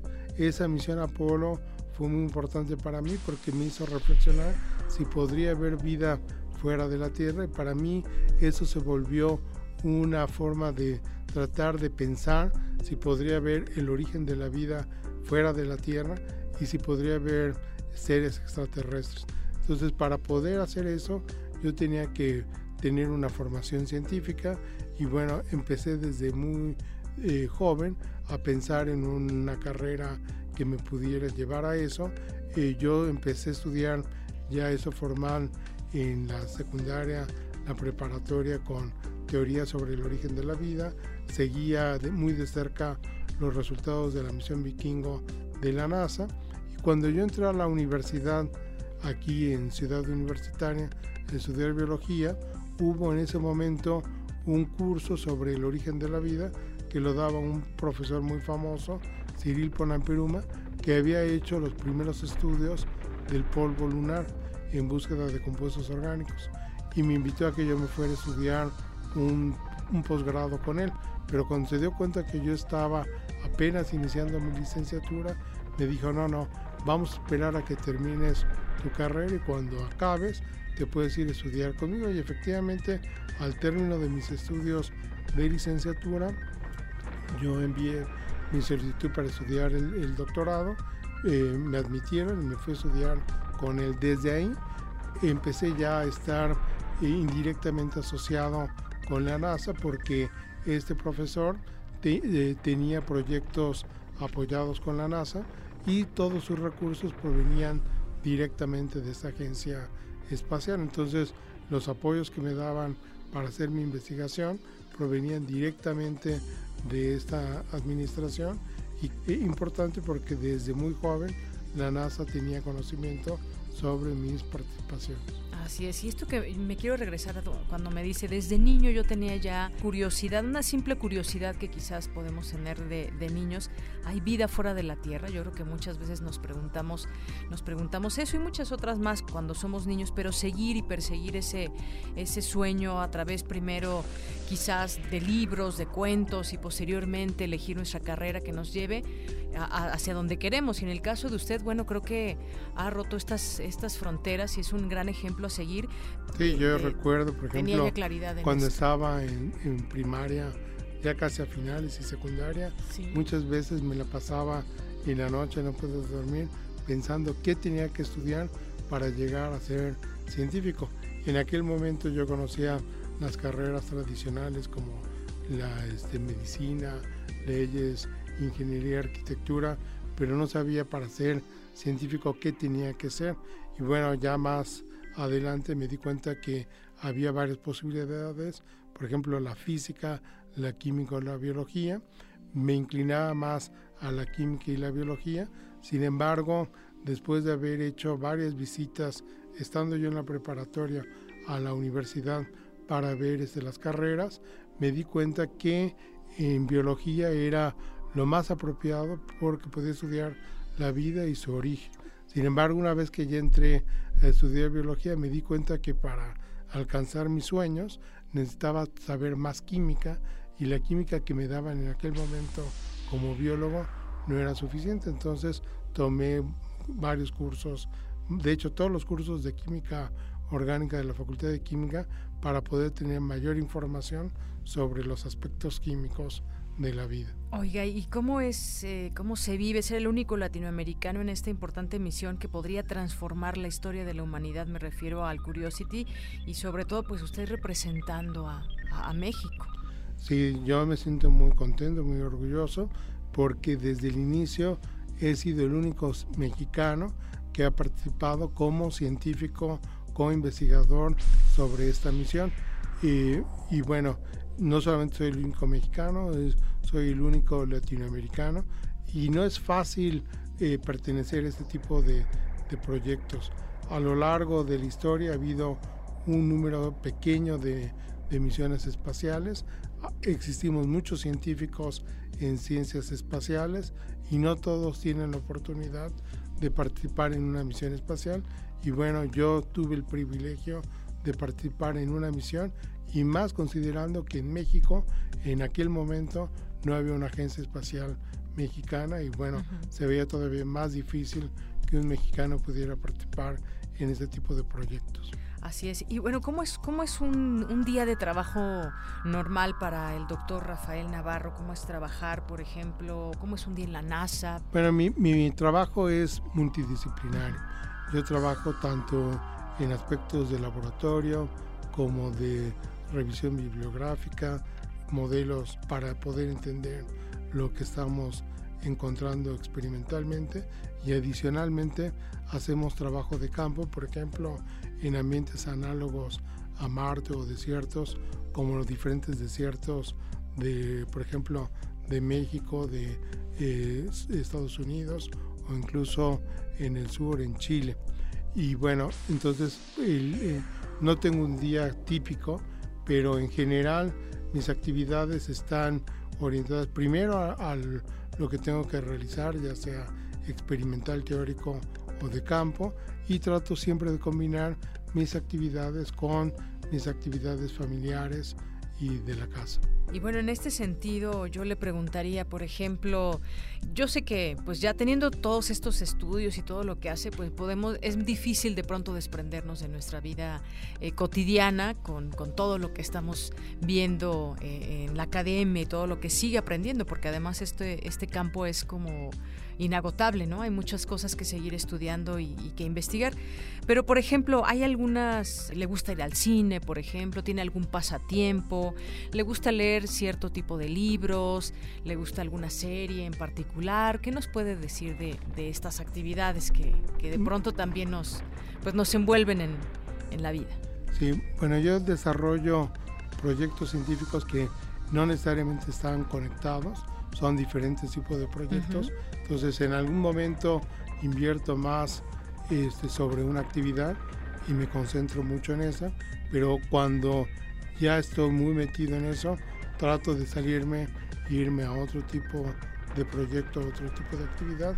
Y cuando ya salgo de mis actividades académicas, para tratar de salirme o desconectarme de esta actividad científica, ya no estar pensando en eso, trato de ver por ejemplo, televisión, algo que no tenga que ver nada con aspectos científicos y trato también de convivir con mi esposa, con mis hijos, salir fuera de la ciudad, visitar museos o, ver este, películas, ir al cine. Disfruta también mucho su, su vida familiar. Sí, definitivamente eso es importante. Muy bien. Oye, ¿cómo son los colegas de la NASA, por ejemplo? ¿Qué, le dicen con respecto a que usted esté participando como mexicano? ¿Hay esa camaradería? ¿Cómo, cómo son los colegas ahí? bueno, es difícil dar un, este, un aspecto general de cómo son porque como en todas las relaciones de todas las personas hay diferentes tipos de relaciones. Pero en general eh, es un, una relación bastante buena y no hay ningún tipo de discriminación, por ejemplo, de que las actividades provengan de científicos fuera de, de, la NASA o de los Estados Unidos. Y bueno, yo he tenido la oportunidad de demostrar que las actividades que yo hago son de alto nivel y bueno, eso ha sido importante. Por último, quisiera preguntarle, doctor, me hablaba hace unos momentos de, pues, de perseguir sus sueños, que en algún momento desde muy joven le surgió este interés, esta curiosidad por saber que había más allá de la tierra. Y muchas veces eh, decimos, bueno, es que el apoyo aquí en México para llegar tan lejos, pero yo creo que también tiene que ver con nosotros mismos y, y de sentir que sí se puede. Usted empezó por una curiosidad que lo llevó a estudiar muchos años y que lo llevó a estudiar distintas disciplinas que lo llevaran hasta donde ha llegado hoy y eso es yo creo que de lo más importante. ¿Usted qué le diría a las nuevas generaciones, por ejemplo, acerca de cómo llegar realmente a nuestros sueños? Bueno, hay que saber qué es lo que uno quiere, definir bien y hay que trabajar duro en eso. Yo, por ejemplo, para lograr este, llegar a, a estudiar en el extranjero, tuve que aprender, por ejemplo, primero inglés en la escuela primaria, secundaria, el nivel de inglés era nulo o muy malo y bueno, yo tuve que aprenderlo fuera. Era muy importante ese idioma para yo salir a estudiar al extranjero. Tuve que invertir más tiempo, tuve que desechar invitaciones para ir muchas veces a fiestas o cines, porque yo tenía que trabajar, prepararme para exámenes, pero eventualmente se logra bastante. Yo logré concluir todo lo que se requería para lograr esas metas y seguir trabajando. Y yo creo que lo más importante es no ponerse este, límites. Cuando yo este, terminé mis estudios y mi formación en los Estados Unidos, tuve la oportunidad de quedarme allá porque tenía un proyecto de la NASA que habíamos ganado por varios años, pero en aquel momento México abrió un nuevo programa de repatriaciones y yo me vine a México porque en ese programa México daba el apoyo a los científicos que habían salido de México, que estaban en el extranjero, a que regresaran y pudieran establecer un laboratorio al mismo nivel que lo tuvieran en Estados Unidos, en Europa.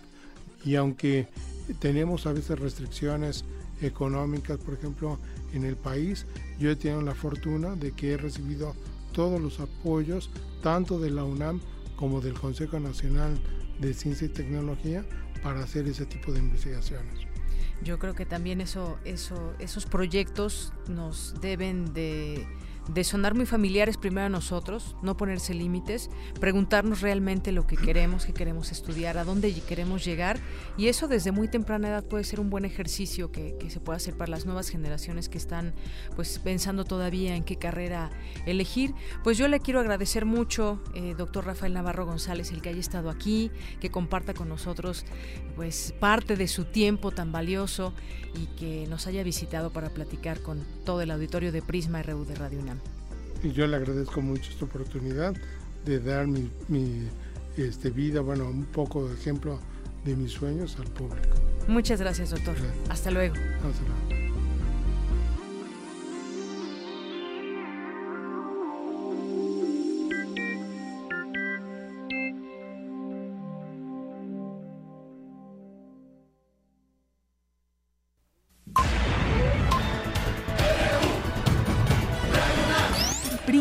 RU. 2 con 36 minutos y nos vamos directamente a esta sección nueva, que ya pronto tendremos su nombre y todo, pero vamos a hablar de salud y temas que refieren a todo, a lo que engloba esta, esta palabra. Y al frente de esta sección estará nuestra compañera Susana Antoni, que seguramente usted ya la conoce, es locutora de Radio UNAM y la escucha todos los días. Susana, bienvenida. Muchísimas gracias, Deyanira. Un placer estar aquí con ustedes y compartir ahora este nuevo espacio en el que vamos a hablar de todo todos los temas, como habíamos bien mencionado, de referente a la salud y al bienestar para el desarrollo de las personas, de nuestra nación, por supuesto, uniéndonos al plan institucional de desarrollo que se plantea desde la rectoría, el doctor Graue, que bien nos dice que es una de las directrices la salud para como área para fomentar, para el bienestar, para como el individuo debe tener su estructura muy bien clara y muy bien, la, la, salud es fundamental en ese sentido. Entonces, queremos contribuir en ese, en ese aspecto a todos los lineamientos que la universidad tiene para esto. Entonces, en esta sección vamos a transmitir información que fomente el interés y profundice el conocimiento sobre salud para motivar su búsqueda como un servicio a la comunidad universitaria y a nuestro auditorio, pues como se sabe, una buena salud implica una buena calidad de vida. Sustentando nuestra información en investigación científica, y humanitaria que se realiza tanto en nuestra universidad como en instituciones académicas y de salud.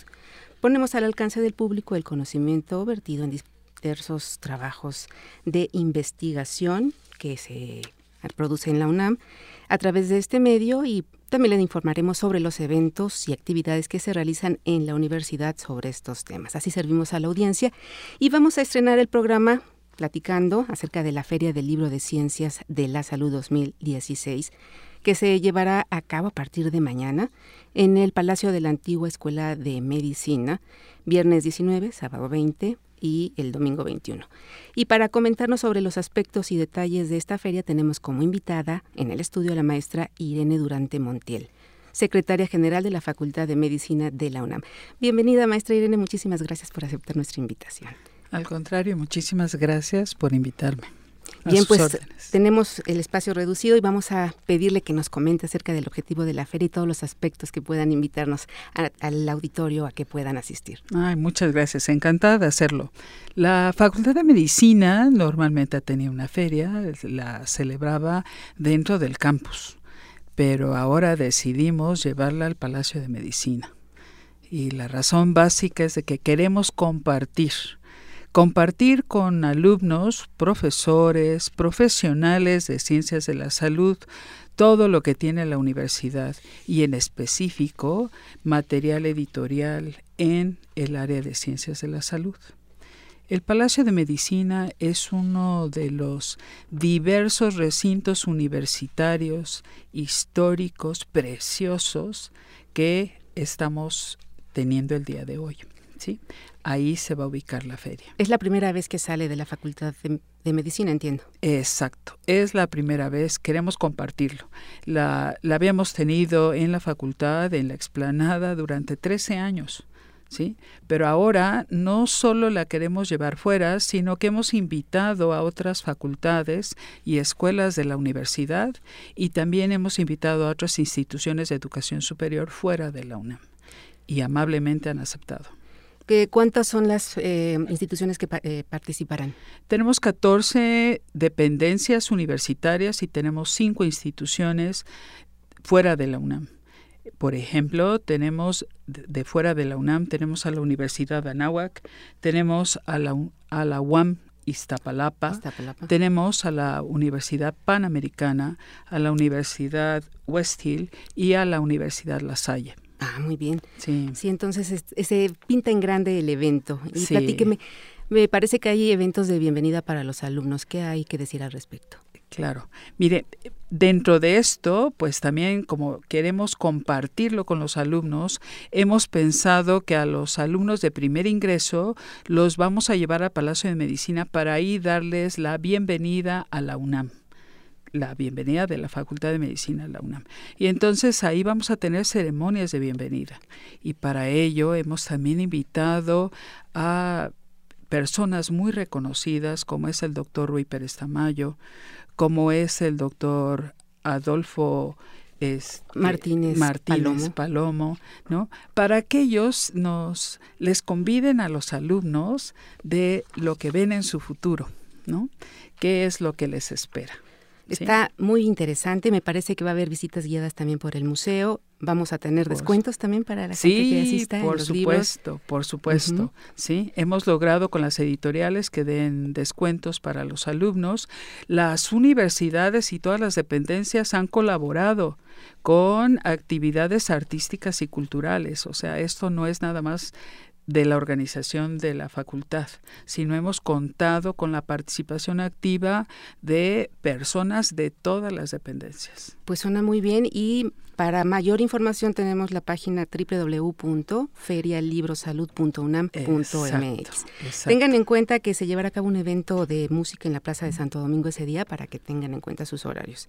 El corte de listón desde las 9 de la mañana. Así es. Y Goyo la mascota estará el sábado 20 a las 4 pm. Sí, Así que los invitamos, contar con él. Los invitamos a toda la audiencia, a nuestra comunidad universitaria, a que se unan a esta feria. Sí, por supuesto. por favor, vayan. Maestra Irene Durante Montiel, secretaria general de la Facultad de Medicina, por aceptar nuestra invitación. Muchas gracias por el espacio y sí, los esperamos en la feria.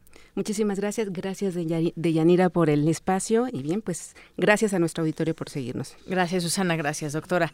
Y bueno, pues ahora nos vamos a nuestra siguiente información. Eh, Dulce García nos preparó la siguiente información acerca de Federico García Lorca.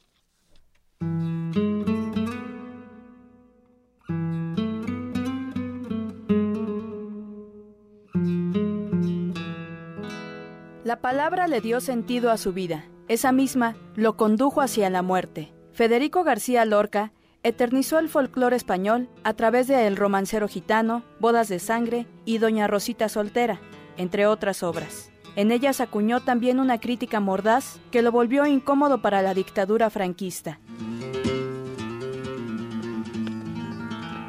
Lo mataron en Granada una tarde de verano y todo el cielo gitano recibió la puñalada.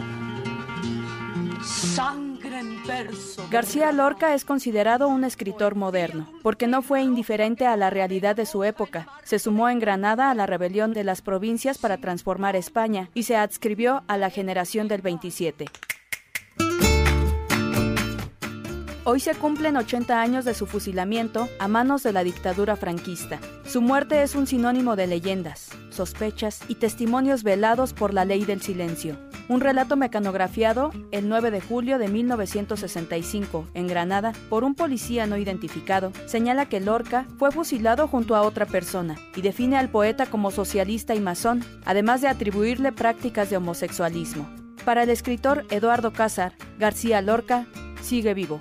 Creo que García Lorca es un poeta muy vivo. Cuando digo muy vivo me refiero al hecho de que algunos poetas, digamos, eh, su poética, su manera de escribir han envejecido.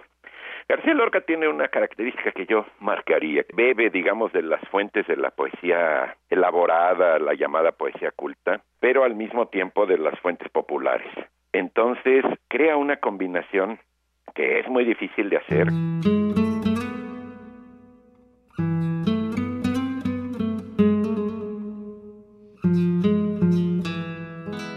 Cuando se hundieron las formas puras bajo el cricrí de las margaritas, comprendí que me habían asesinado.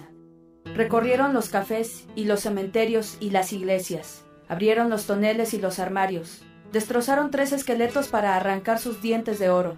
Ya no me encontraron. ¿No me encontraron? No, no me encontraron. Pero se supo que la sexta luna huyó torrente arriba y que el mar recordó de pronto los nombres de todos sus ahogados.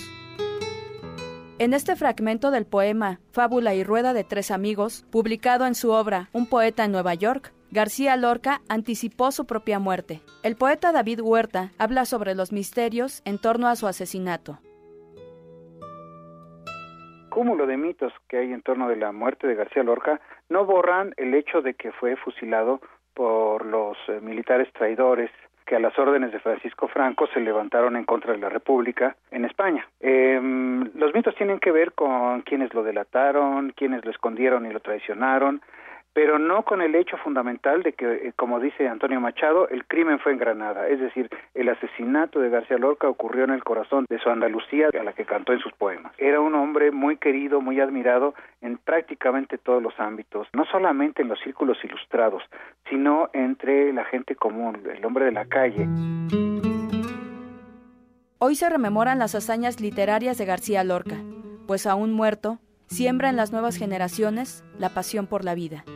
Para Radio UNAM, Dulce García. Prisma RU.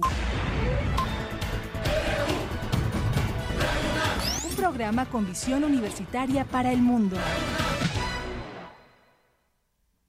Dos con cuarenta y seis minutos y ya tengo la línea telefónica. Me da muchísimo gusto saludarle como todos los lunes y jueves en este espacio a Hugo Huitrón, él es director de Gaceta UNAM. ¿Qué tal, Hugo? Buenas tardes. ¿Qué tal, Deyanira? ¿Cómo estás? Buenas tardes. Pues muy bien, aquí tengo en mis manos la Gaceta de este jueves y dice así, tenemos a los mejores y es una fotografía de, esta, de este arranque del, del inicio de las clases allá en la UNAM y todas las personalidades que estuvieron. Cuéntame un poco de esta, de esta portada y de lo que se incluye en las páginas de Gaceta el día de hoy. Sí, mira, e, esta nota del inicio formal del ciclo escolar 2016-2017 es una ceremonia que fue presidida por el rector Enrique Graue. A ella asistieron más de mil alumnos de bachillerato, licenciatura y posgrado, en representación de los más de 90 mil jóvenes de nuevo ingreso a la institución. Es una ceremonia muy agradable donde hay porras, hay goyas, eh, jóvenes felices por el ingreso a, a a la UNAM es y es es una cosa que, que los que asisten a ella pues se van encantados, sobre todo los alumnos. Sí, seguro es el arranque de lo que será su vida también universitaria durante los siguientes años. Así es, eso es la llegada a la UNAM y es muchos años de estudio, de dedicación y poder tener un fin en la vida. Así es. Hugo, también hay otros temas que podemos encontrar hoy en la Gaceta UNAM. Crean andamios celulares en tercera dimensión, por ejemplo. Está el de la juventud apuesta de laboratorio sobre el genoma humano. Platícanos un poco de lo que son estos temas. Sí, mira, este trabajo sobre los andamios celulares en tercera dimensión lo realizan investigadores universitarios esto de trabajo ayuda a entender mejor algunos procesos patológicos y saber el impacto que tiene un fármaco en las células de un paciente. El otro asunto del Laboratorio Internacional de Investigación sobre, sobre el Genoma Humano, con sede en, en Juriquilla, Querétaro, es algo inédito. Es un experimento único en el país y el mundo que efectúa este espacio es un lugar para jóvenes de 30 años con doctorado y postdoctorado, que conforma dos, dos problemas medulares de la política científica del país, el envejecimiento de los académicos y la fuga de cerebros, que sabemos que esto es constante. Y es un modelo ideado por el investigador emérito Rafael Palacios de la Lama. Esto es una apuesta por la juventud, el rigor académico y la libertad intelectual es algo mucho, muy interesante. Muy interesante, sobre todo nos dices jóvenes de 30 años que tienen doctorado y postdoctorado. Y hay otros temas, Hugo, no sé qué más nos quieras compartir de lo que podemos encontrar hoy en las páginas de la Gaceta UNAM. Sí, mira, también eh, tenemos la puesta en marcha en Ciudad Universitaria del programa de prevención y protección civil, que es en beneficio de la comunidad. Asimismo, la instalación formal del Seminario Universitario de Culturas del Medio Oriente. Este es un seminario que se aprobó hace pocos meses y se está poniendo en marcha. También tenemos en Cultura una muestra de carteles sobre la prevención de cáncer de mama, algo muy importante que sufren muchas muchas de las mujeres y también los hombres, que está instalada en los jardines de Casa del Lago y que integra trabajos de un concurso universitario sobre el tema. ¿Sí? Esto es, esto es parte de lo que traemos en, en nuestra gaceta el día de hoy este y quisiera yo invitarlos a que no se olviden que hoy juegan hoy juegan los Pumas. Así es. Fíjate, hablando de esto, hoy tenemos ya un paquete, ya, hemos ya regalamos varios boletos, pero tenemos un paquete de cinco pases dobles para irse a ver a este a este partido de Pumas contra Honduras Progreso a las nueve de la noche. Así es, en el Estadio Olímpico.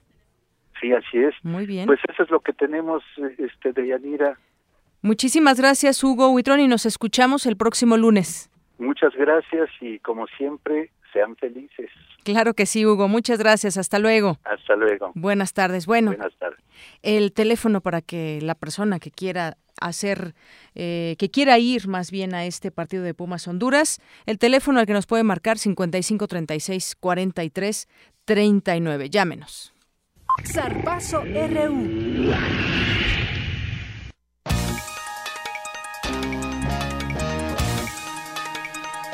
Bueno, y no podemos irnos sin nuestro zarpazo RU, que además ya llegó aquí Agustín Mulia, que quiere escuchar los deportes. Adelante, Eric. Bueno, ayer en las semifinales de la plataforma de 10 metros, Alejandra Orozco quedó eliminada de los Juegos Olímpicos. La clavadista mexicana dijo estar contenta con su participación en Río.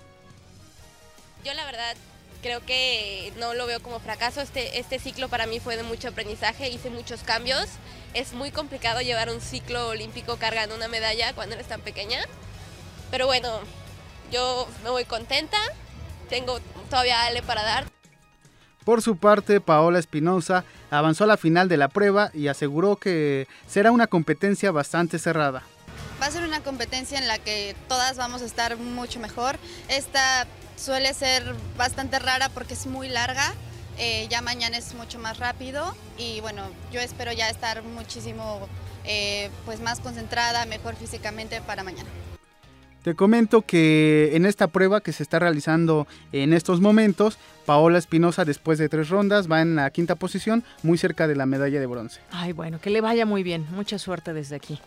Y en nuestra efeméride de hoy recordamos a Jules Fontaine, quien posee un récord importante en la historia de los mundiales. El 18 de agosto de 1933 nació el francés Jules Fontaine. Es el máximo anotador de una Copa del Mundo, tras haber marcado 13 goles en Suecia 1958, luego de disputar 6 partidos. En 2004, la FIFA lo incluyó en la lista de los 100 mejores jugadores de la historia. Y por último te comento que México ya está en la lista del el medallero. Está en el Ya llegó a la lista del medallero. Así es, se encuentra en el puesto número 70 con una medalla de bronce. El medallero lo encabeza Estados Unidos con 31 medallas de oro, le sigue Reino Unido con 21 y en tercer lugar está China con 19. Iba China en segundo lugar en algún momento, ¿verdad? Así es. Bueno. Pero bueno, es la, es la información que tengo el día de hoy. Nos escuchamos mañana. Claro que sí, Eric. Muchas gracias. Nos vamos ahora a nuestra poesía RU con Margarita Castillo. Poesía RU. Tus manos y la mentira. Graves como las piedras, tristes como canciones de presidio, pesadas y macizas como bestias de carga. Tus manos se parecen al rostro endurecido de los niños hambrientos.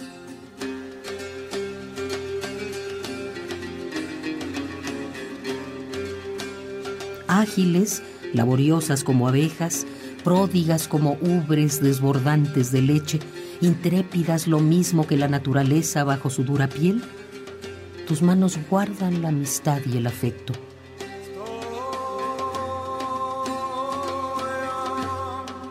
No está nuestro planeta sustentado por los cuernos de un buey. No, tus manos lo sostienen.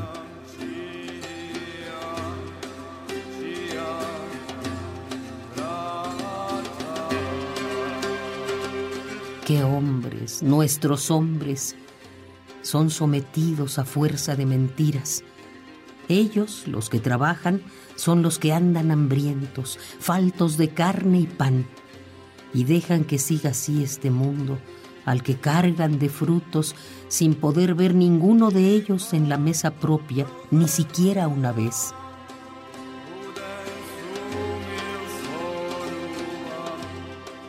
qué hombres, nuestros hombres, sobre todo los de Asia, los de África, del Medio Oriente, del Cercano Oriente, los de las tantas islas del Pacífico y los de mi país. Es decir, mucho más del 70% de los hombres del mundo están adormecidos, están viejos, están viejos y adormecidos, siendo listos y jóvenes como lo son sus manos. ¡Qué hombres, nuestros hombres! Ustedes, mis hermanos de América o Europa, tan alertas y audaces, a quienes sin embargo los aturden lo mismo que a sus manos, y les mienten y los hacen marchar. ¡Qué hombres, nuestros hombres! Si mienten las antenas de las radios, si mienten las enormes rotativas, si miente el libro y mienten los afiches, si mienten los anuncios de los diarios, si mienten las desnudas piernas de las muchachas en el teatro y en el cine, si hasta mienten las canciones de cuna, si miente el sueño, si el pecado miente, si miente el violinista y si miente el plenilunio en las noches sin ninguna esperanza, si mienten la palabra, el color y la voz, si miente el que te explota, ese que explota tus manos, si todo el mundo y todas, todas las cosas mienten, a excepción de tus manos, es solo para que tus manos siempre sean dóciles como arcilla, ciegas como la noche, idiotas como un perro obediente, y para que jamás, jamás se subleven tus manos, y para que no acabe jamás tanta injusticia sobre este mundo donde vivir podría ser mejor.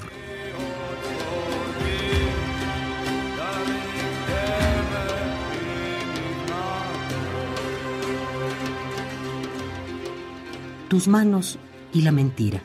Nassim Hikmet.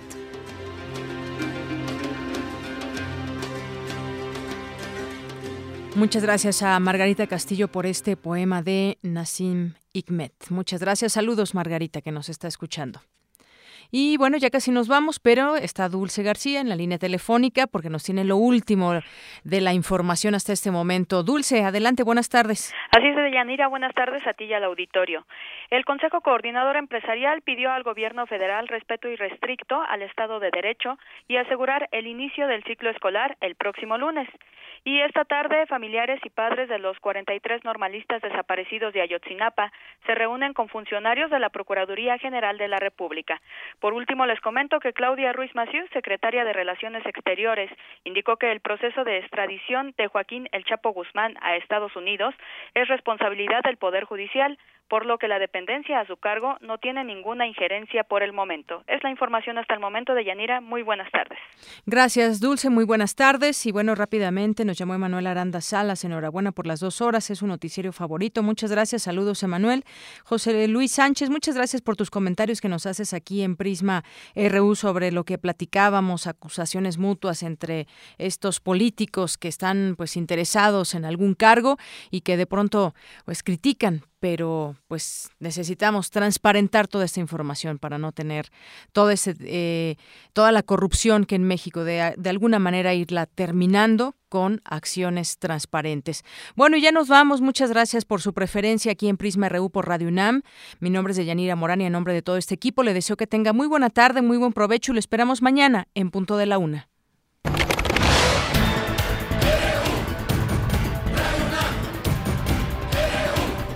Prisma RU, los perfiles del acontecer universitario de México y el mundo en una frecuencia. De lunes a viernes, de una a 3 de la tarde.